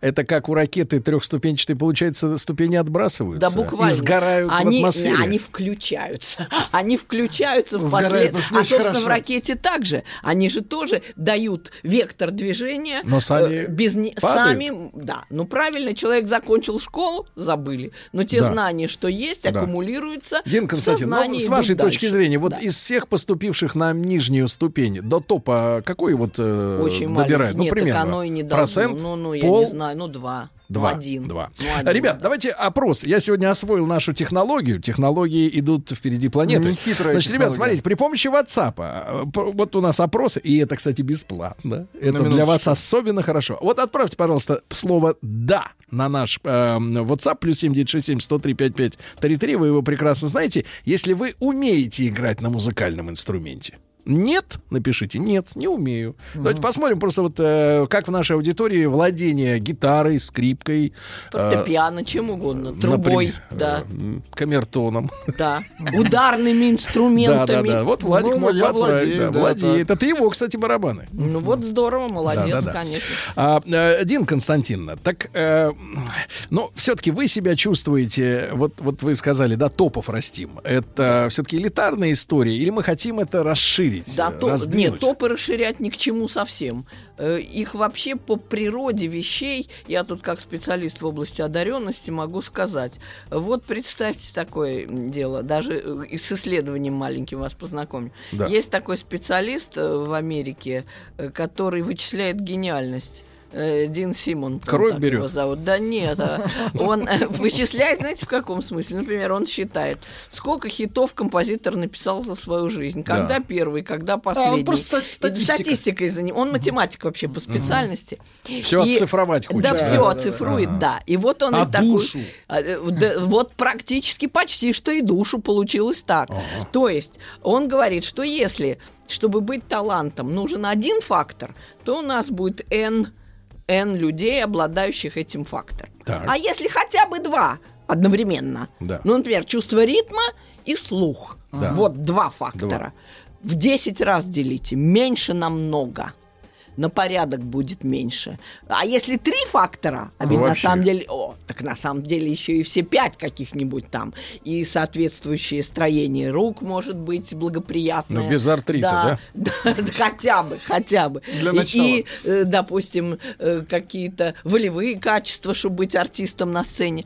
Так это надо так разделить настолько, что там мир, там ничего не останется. Как говорил почти. Шариков, взять и поделить. То всё. есть талантов будет Да. не так много. Поэтому в топы забираться Да. совсем не надо. Не надо. Но вот я присутствовала на конгрессе ЮНЕСКо, где говорилось о том, что все нобелевские лауреаты, американцы дотошные сделали такое исследование, занимались искусством обязательно на том или ином этапе своей жизни. Чаще всего в детстве, чаще всего в подростковом возрасте. Многие, как Эйнштейн, продолжали играть на скрипке в течение всей жизни. То есть многие, как Черчилль, продолжали рисовать в течение всей жизни, или как Клинтон играть на саксофоне тоже. И во взрослом Но Клинтон возрасте... подлец. Не, так, так он талант. Раз человек сумел Не, стать ну как, вот президентом уже Соединенных ну как- Штатов, ну это, кстати- это не бездарь. Это не бездарь, сказать, нет. де- так сказать, товарищи, смотрите, у моей подруги, вот Галина пишет, да, у моей подруги в детстве не сложилось с музыкой. Зато сейчас в 30 она берет частные уроки и играет в свое удовольствие. Учителя не мучают ее бахом или скучными этюдами. Она разучивает те композиции, которые ей нравятся. Сенатор, Уитни Хьюстон. Очень и здорово. таких возрастных учеников у, преподавателя, у преподавателей очень много. Вы Вот абсолютно правы, и я всецело за это. Да. Чтобы э, огромные массы людей и детей, и подростков учились музыке в свое удовольствие. Я про это и говорила. Но для этого нужна методика. Вот почему, собственно, Научная. педагог, в, педагог э, в Казани э, так нехорошо поступает с ученицей. Выгнать хочет. Да, да, это ужас. Э, Потому что слабость педагогическая в этом проявляется. Когда начинается излишняя строгость, и вы не можете мотивировать ученика сделать так, чтобы ваша ученица прям влюблена была, вот бежала на урок. Вот вы не можете это сделать. Вы начинаете силой давить. И грозить, и, и чуть ли не по рукам. Это ужасно. Этого просто не должно быть. И вот Гнесинская система, кстати, а у самой Елены Фабианны, всегда была очень гуманна. Вот она сама сочинила даже простенькие пьески для детей, которые были в репертуаре очень долгое время, чтобы детям было удобно, комфортно, несложно интересно, да, какой-нибудь дождичек там, что-нибудь там, козлик, и что хотите, да. Примитивненькие. Да, вот именно музыкант с консерваторским образованием, потрясающая пианистка, замечательный педагог Елена Фабианна Гнесина Да. сочиняла для детей буквально такие маленькие на одну строчечку пьески, которые помогали им заниматься с интересом, заниматься с любовью. Вот она никогда и не, и не унижала учеников, и не, как-то не, не, не заставляла их почувствовать себя какими-то второсортными. Нет неспособных учеников. Есть неспособные преподаватели, вот так я могу сказать. Очень хорошо но, вы сказали. Да. но, но, Дин Вот так. Константин, вот пишет Алекс из Москвы. Что Так. за бред?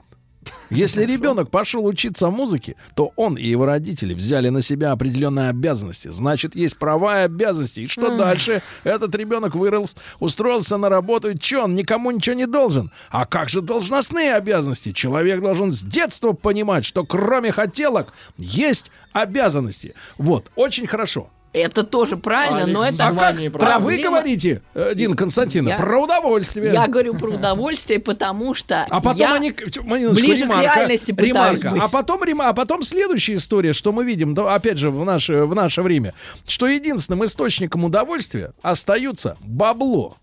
А и вот человек, если- и человек Нет. ходит из-под палки на А работу вот только за авансом а и вот получкой. неправда, вот неправда. Бабло. Тут я вам могу возразить очень э, серьезно. Да. Э, Если человек занимается искусством, занимается музыкой, вот я знаю таких сумасшедших меломанов, которые обожают музыкальное искусство, у них горы, записи, они просто вообще растворяются от Ну, радости. селок, наверное, хоро- да, вот хороший. просто здорово, э, да.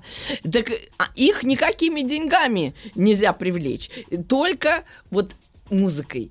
Или если кто-то обожает литературу или живопись. Любовь к искусству убивает потребительство.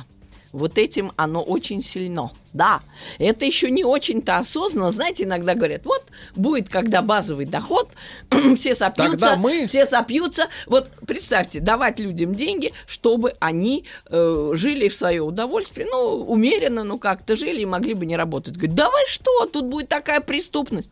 Я ничего не будет. Надо, чтобы люди занимались искусством. Это всегда их займет. Тут ведь, Дина Константиновна, вам надо, надо вас познакомить с адептами идеологии трансгуманизма. Они нам все обещают, что вот когда мы выкинем из-за руля всех водителей грузовиков, Так. из заводов всех токарей, Ага. слесарей, а, Они мариманов... все за рояль Да, сядут. они все сядут За за, рояль, рояль, и правильно. будут с утра до ночи друг друга на головах фигачить на роялях, понимаешь? Я, э, вот, Дин Константинов, вы не поверите, я жертва домашнего насилия соседей. Они, сволочи, играли на рояле одно и то же. Произведение на протяжении четырех лет. Я не мог не спать, не есть. Я был мальчиком маленьким. Педагог Ненавижу. был несостоятелен и давал одну и ту же пьесу человеку, который не может с ней справиться. Ему надо было умерить аппетит этому педагогу и дать пьесу в три раза легче. Тогда в течение года ваш сосед развлекал бы вас Ну, изумительной музыкой. Она бы развлекала вас изумительной музыкой, которая менялась бы каждый, каждый месяц, Да, а может но, еще но, чаще. Дина Константиновна, вопрос-то вот в чем. А, вот скажите, мы уже поняли, что там 2% могут добраться в топ Может из быть. тех, кто прошел первое самое сито, да?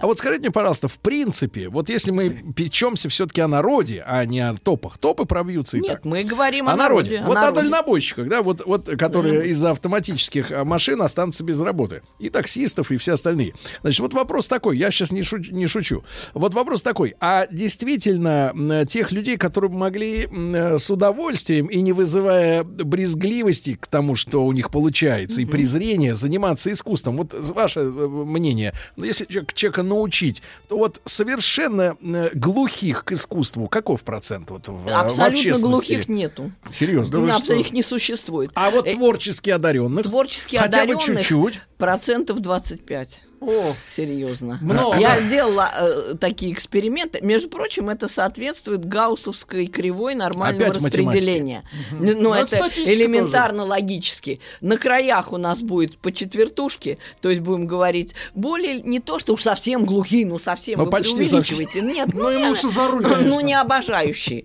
Ну не, не могут все люди обожать искусство. Кто-то обожает спорт, кто-то еще что-то обожает. да. Так куда? До руль-то Но- все будет Ну, автоматически. просто себе купит руль для Ну, тут, компьютер-то, а, что? без руля, ребят, сейчас разберемся вот Так. в чем. Что всегда то или иное, из- тот или иной вид искусства всегда близок к вашей душе. Одни там аудиалы, да, как говорят, Аудиофилы. обожают музыку и ей преданы всей душой. Другие визуалы обожают, скажем, изобразительное искусство, потрогать. рисуют. Третьи любительским кинематографом занимаются, видеоартом. Да. Вообще искусство настолько всеобъемлющее, что оно может съесть любого человека, обглодать кости и, и даже и не выплевывая. Искусство жадное. То-то я оно смотрю, Федор Сергеевич так похудел. съедает. Оно съедает просто человека, грызет. Причем так, что человек счастлив, Да. он находится в постоянной эйфории. И вот эта любовь к искусству, Так. вот если э, хотят услышать меня люди, принимающие решения, э, она от всего отвращает людей. От терроризма, от экстремизма, от От того сего. гадостей. Вот человек сидит и Только об просто одном нам нельзя забыть, Дина находится. Искусство не имеет права отвратить человека от Конституции. Ну нет, так я же говорила про плохое. Между прочим, есть исследования, которые утверждают, что не только э, выдающиеся люди так или иначе занимались искусством. А знаете почему? Потому что наш мозг развивается Так. от старого к новому. Как это? Все а наоборот. вот так. А, Нет, от тех видов деятельности, которые давно сложились, Так. они в нашей генетике укоренены. А к чему мы сейчас, Дина Константиновна, и сразу после рекламы договорим, к чему идем? Приготовились к съемке. Тихо. Держать свет. Держать свет. Тихо. Начали. В фильме снимались. В главных ролях. В главных ролях. Главные роли снимались. Главных ролях. В главных ролях. В главных ролях. В ролях. В ролях. В ролях. В ролях зрители. Значит, друзья мои, Дина Константиновна Кирнарская, проректор Российской Академии Музыки имени Гнесиных. Она как раз 20, э, 125 лет, вот 15 февраля отметила юбилей. Э, Дина Константиновна музыкальный психолог, э, профессор, доктор искусствоведения. Мы Гнесинку поздравляем, ее выпускников и тех, кто Особенно, сейчас да. учится. Да. Статистика, кстати, подошла. Я обновляю результаты нашего голосования. Но вот смотрите, в нашей аудитории э, 52,5 на данный момент процента э, людей, которые владеют каким-либо. Здорово. Ну, владеет в том смысле, что сам Ну, себе говорит, что-то я сыграть, владею. Может ударить по барабану. Может что-то э, с- да, переборами играть Да, э, ну, на важно. гитаре. Переборами, да. Собачий вальс уже Да, что-то. да, ну, тогда все. да. Значит, и 47, и 47, и 4 процента, честно Это говоря, нет, нет, к сожалению, ни одним не, не владею. Один Константин, а пере, перестраивает ли владение музыкальным инструментом вообще и искусство э, психологию человека? Бесспорно, В конечно. какую сторону? Э, Человек, например... Вот если, э, например, человек дрянь. Ну, вы знаете, если бы не было искусства, он был бы еще большей дрянью. То есть оно Вот сдерживает. А, Все равно Как транквилизатор, да, работает? Оно работает как э, такой эстетический облагораживатель, так скажем. То есть, если бы человек не занимался искусством, он был бы еще хуже. Ага. Вот говорят, вот искусство не спасло. Помните, Ганнибал Лектор в этом в «Молчании ягнят», убийца серийный, Ага. э, кайфовал под старинную музыку, да, и так далее. Говорит, да вот что ж такое? Вот что же он любитель искусства, а все равно убивает. Да. А если бы не был он любителем искусства, он был э, не он, Не он, конечно, больной человек, да. Он, э, конечно, о больных мы не будем говорить, но вот этих нарушителей закона было бы гораздо больше. А Есть тогда не могу не спросить э, провокационное. провокационное. Ну, Скажите просто, да. а вот музыка, которая рассказывает о буднях нарушителей закона, она сдерживает их аудиторию? Бесспорно. Она дает выход эмоциям отрицательным. Там он вроде Владимирский как- Централ. Вроде как Вот и, и взял банк, да? Да вроде как, песни. да. На А все равно немножко выдохнул, выдохнул А, ну слегка, хорошо, да. А вот из Самары, из. Самары, пожалуйста. Что значит ребенок ничего не должен учителю? Учение это труд. А не только сплошное получение удовольствия. Есть такая вещь, как иерархия. Я бы сказал, вертикаль. Если от нее отказываться, мол, учитель не должен давить на детей, надо детей заинтересовать как-то, чтобы им хотелось учиться, мы получим поколение самовлюбленных, изнеженных бездарей, которые не будут уважать старших и считать, что только они знают, как жить, им что им все должны. Дети в принципе не хотят учиться, потому что они не понимают, зачем им образование. Ведь куда приятнее торчать. Торчать в в играх, хорошем- в играх а, в торчать смысле и торчать. любоваться тупыми блогерами, чем учиться. Поэтому как ни крути, но заставлять надо, поганцев, надо, надо. Так что то, что говорит Дина Константиновна, это розовые бредни, утопия. К сожалению, без подписи. Но Но, Самары. видите, Телефон а, есть, могу переписать. Можно возразить вот что. Да. Есть действительно разные взгляды на образование, и его нельзя отделить от культуры в целом, вот как у нас говорят, от ментальности. Вот в Азии даже и заставлять не надо. Так уважают учителей в Китае, в Корее, в Японии. Вам и не нужно даже давить. Ученик воспитан так, вот этой Кем? всей а, родителями, Ну, некий главное, менталитет аурой, такой, да. жизнью, всем, что он вокруг Ну вот себя в нашем миропонимании учитель на ме- вот уровня чего Россияне, у них? друзья, как ни крути, европейцы. Да. Нет, Дина вот этот Константиновна, а для- появился не случайно, потому что европейцы, дети американские, европейские, канадские, какие хотите, вот эти дети такие самостоятельные, такие нахалы, такие наглые, что их силой принудить ни к чему нельзя. А если бить? Ну, если, ну, слушайте, ну, это уже позапрошлый век, что А, бить, ну Оливер Твист, вот бить, да, Диккенса почитать, в работный дом отдать. Вот. В Европа, э, как система культуры в самом Выгнила. широком смысле, не предполагает давления. У нас другие методы. Так это Другие. европейская Это позиция. европейская позиция. А вот у человека, который Из пишет, Самары. она тоже справедливая, но она справедлива в другой системе ценностей, в другой системе культуры, Мы сейчас, в другой э, Дин системе Константиновна, воспитания. а мы, мы не можем, можем их поменять. Дин Константин, а мы можем сегодня... не можем превратиться Вот смотрите, в китайцев Дин. Константин, Да. мы все, мы все здесь в студии советские школьники, правильно? Да. Вот, мы можем сейчас сказать, вот 30 лет прошло, нет той страны, в которой нас воспитали худо-бедно в тех ценностях, которые там, ну вот под конец нашего образования они начали трещать, но, по крайней мере, Вот задел там начали. до пятого класса где-то мы э, в- так были Классика ребятами, школы. хорошими Приличными, ребятами, пионерами да. приличными. Вот, а, и принимали нас торжественно, да, так вот в это. И потерять э, галстук из-за пр- проступка, как у нас в школе девочки торжественно на линейке сняли за то, что она украла кошелек. Это было стыдно. Это было стыдно ей и всем остальным. И это был реальный урок. Сегодня я не думаю, что э, что-то может так устыдить такое количество людей. Какой-то про- процедура, я имею в виду, какая-то такая вот а, публичная. Но неважно. Э, Сегодня мы... Вот у нас что за общество? Вот с точки зрения понимания, где мы. Те азиаты преклоняются перед педагогом. Мы каждый день читаем, что мальчик ударил педагога по лицу. Ну, это Новости, новости, новости, новости. Их они к Малахову идут Но потом он, извиняться. между прочим, очень симптоматичный этот поступок. Это говорит о том, что мы все-таки не Азия. Но это не радует. Азия. Это не рад. Нет, ну слушайте, Ну, не во всем есть крайние не проявления. Не, ну хорошо. Но не будем не об этом. нам не- это ну, крайние ну, проявления больных людей. Что у нас сегодня за общество? У нас общество, которое э, как бы э, разделено, в чем, собственно, и проблема России как цивилизации, что она отчасти азиатская. Знаете, как говорил Милюков? Тот самый ПН, про Подлец. которого писал, нет, про которого писал Маяковский, усатая няня, ПН Милюков, э, друг Набокова, отца. Он говорил, Россия не Евразия, а Азиопа. Азия и Европа. Голова от Азии, Звучит-то а хвост от. Европы. А брюхо где? А брюхо? Чем набито? На Урале Брюхо-то в брюхо. Европе тогда выходит. Не вот факт. ведь как, дракона. Вот, Дина Константиновна, нам надо это дело с научной точки зрения уконтропупить. Надо, надо, надо, да, да. Да, потому что, мы? ну, если мы- Цивилизационный вопрос. Но если мы разорваны в самом своем самосознании, то как нам идти дальше, если мы не знаем, кто мы, правильно? Ну вот у нас... Это как э, человек в темной комнате, как он и будет... поэт Есенин, да, то есть такого деревенского Да, склада, деревенские писатели, э, Федор Абрамов, Да.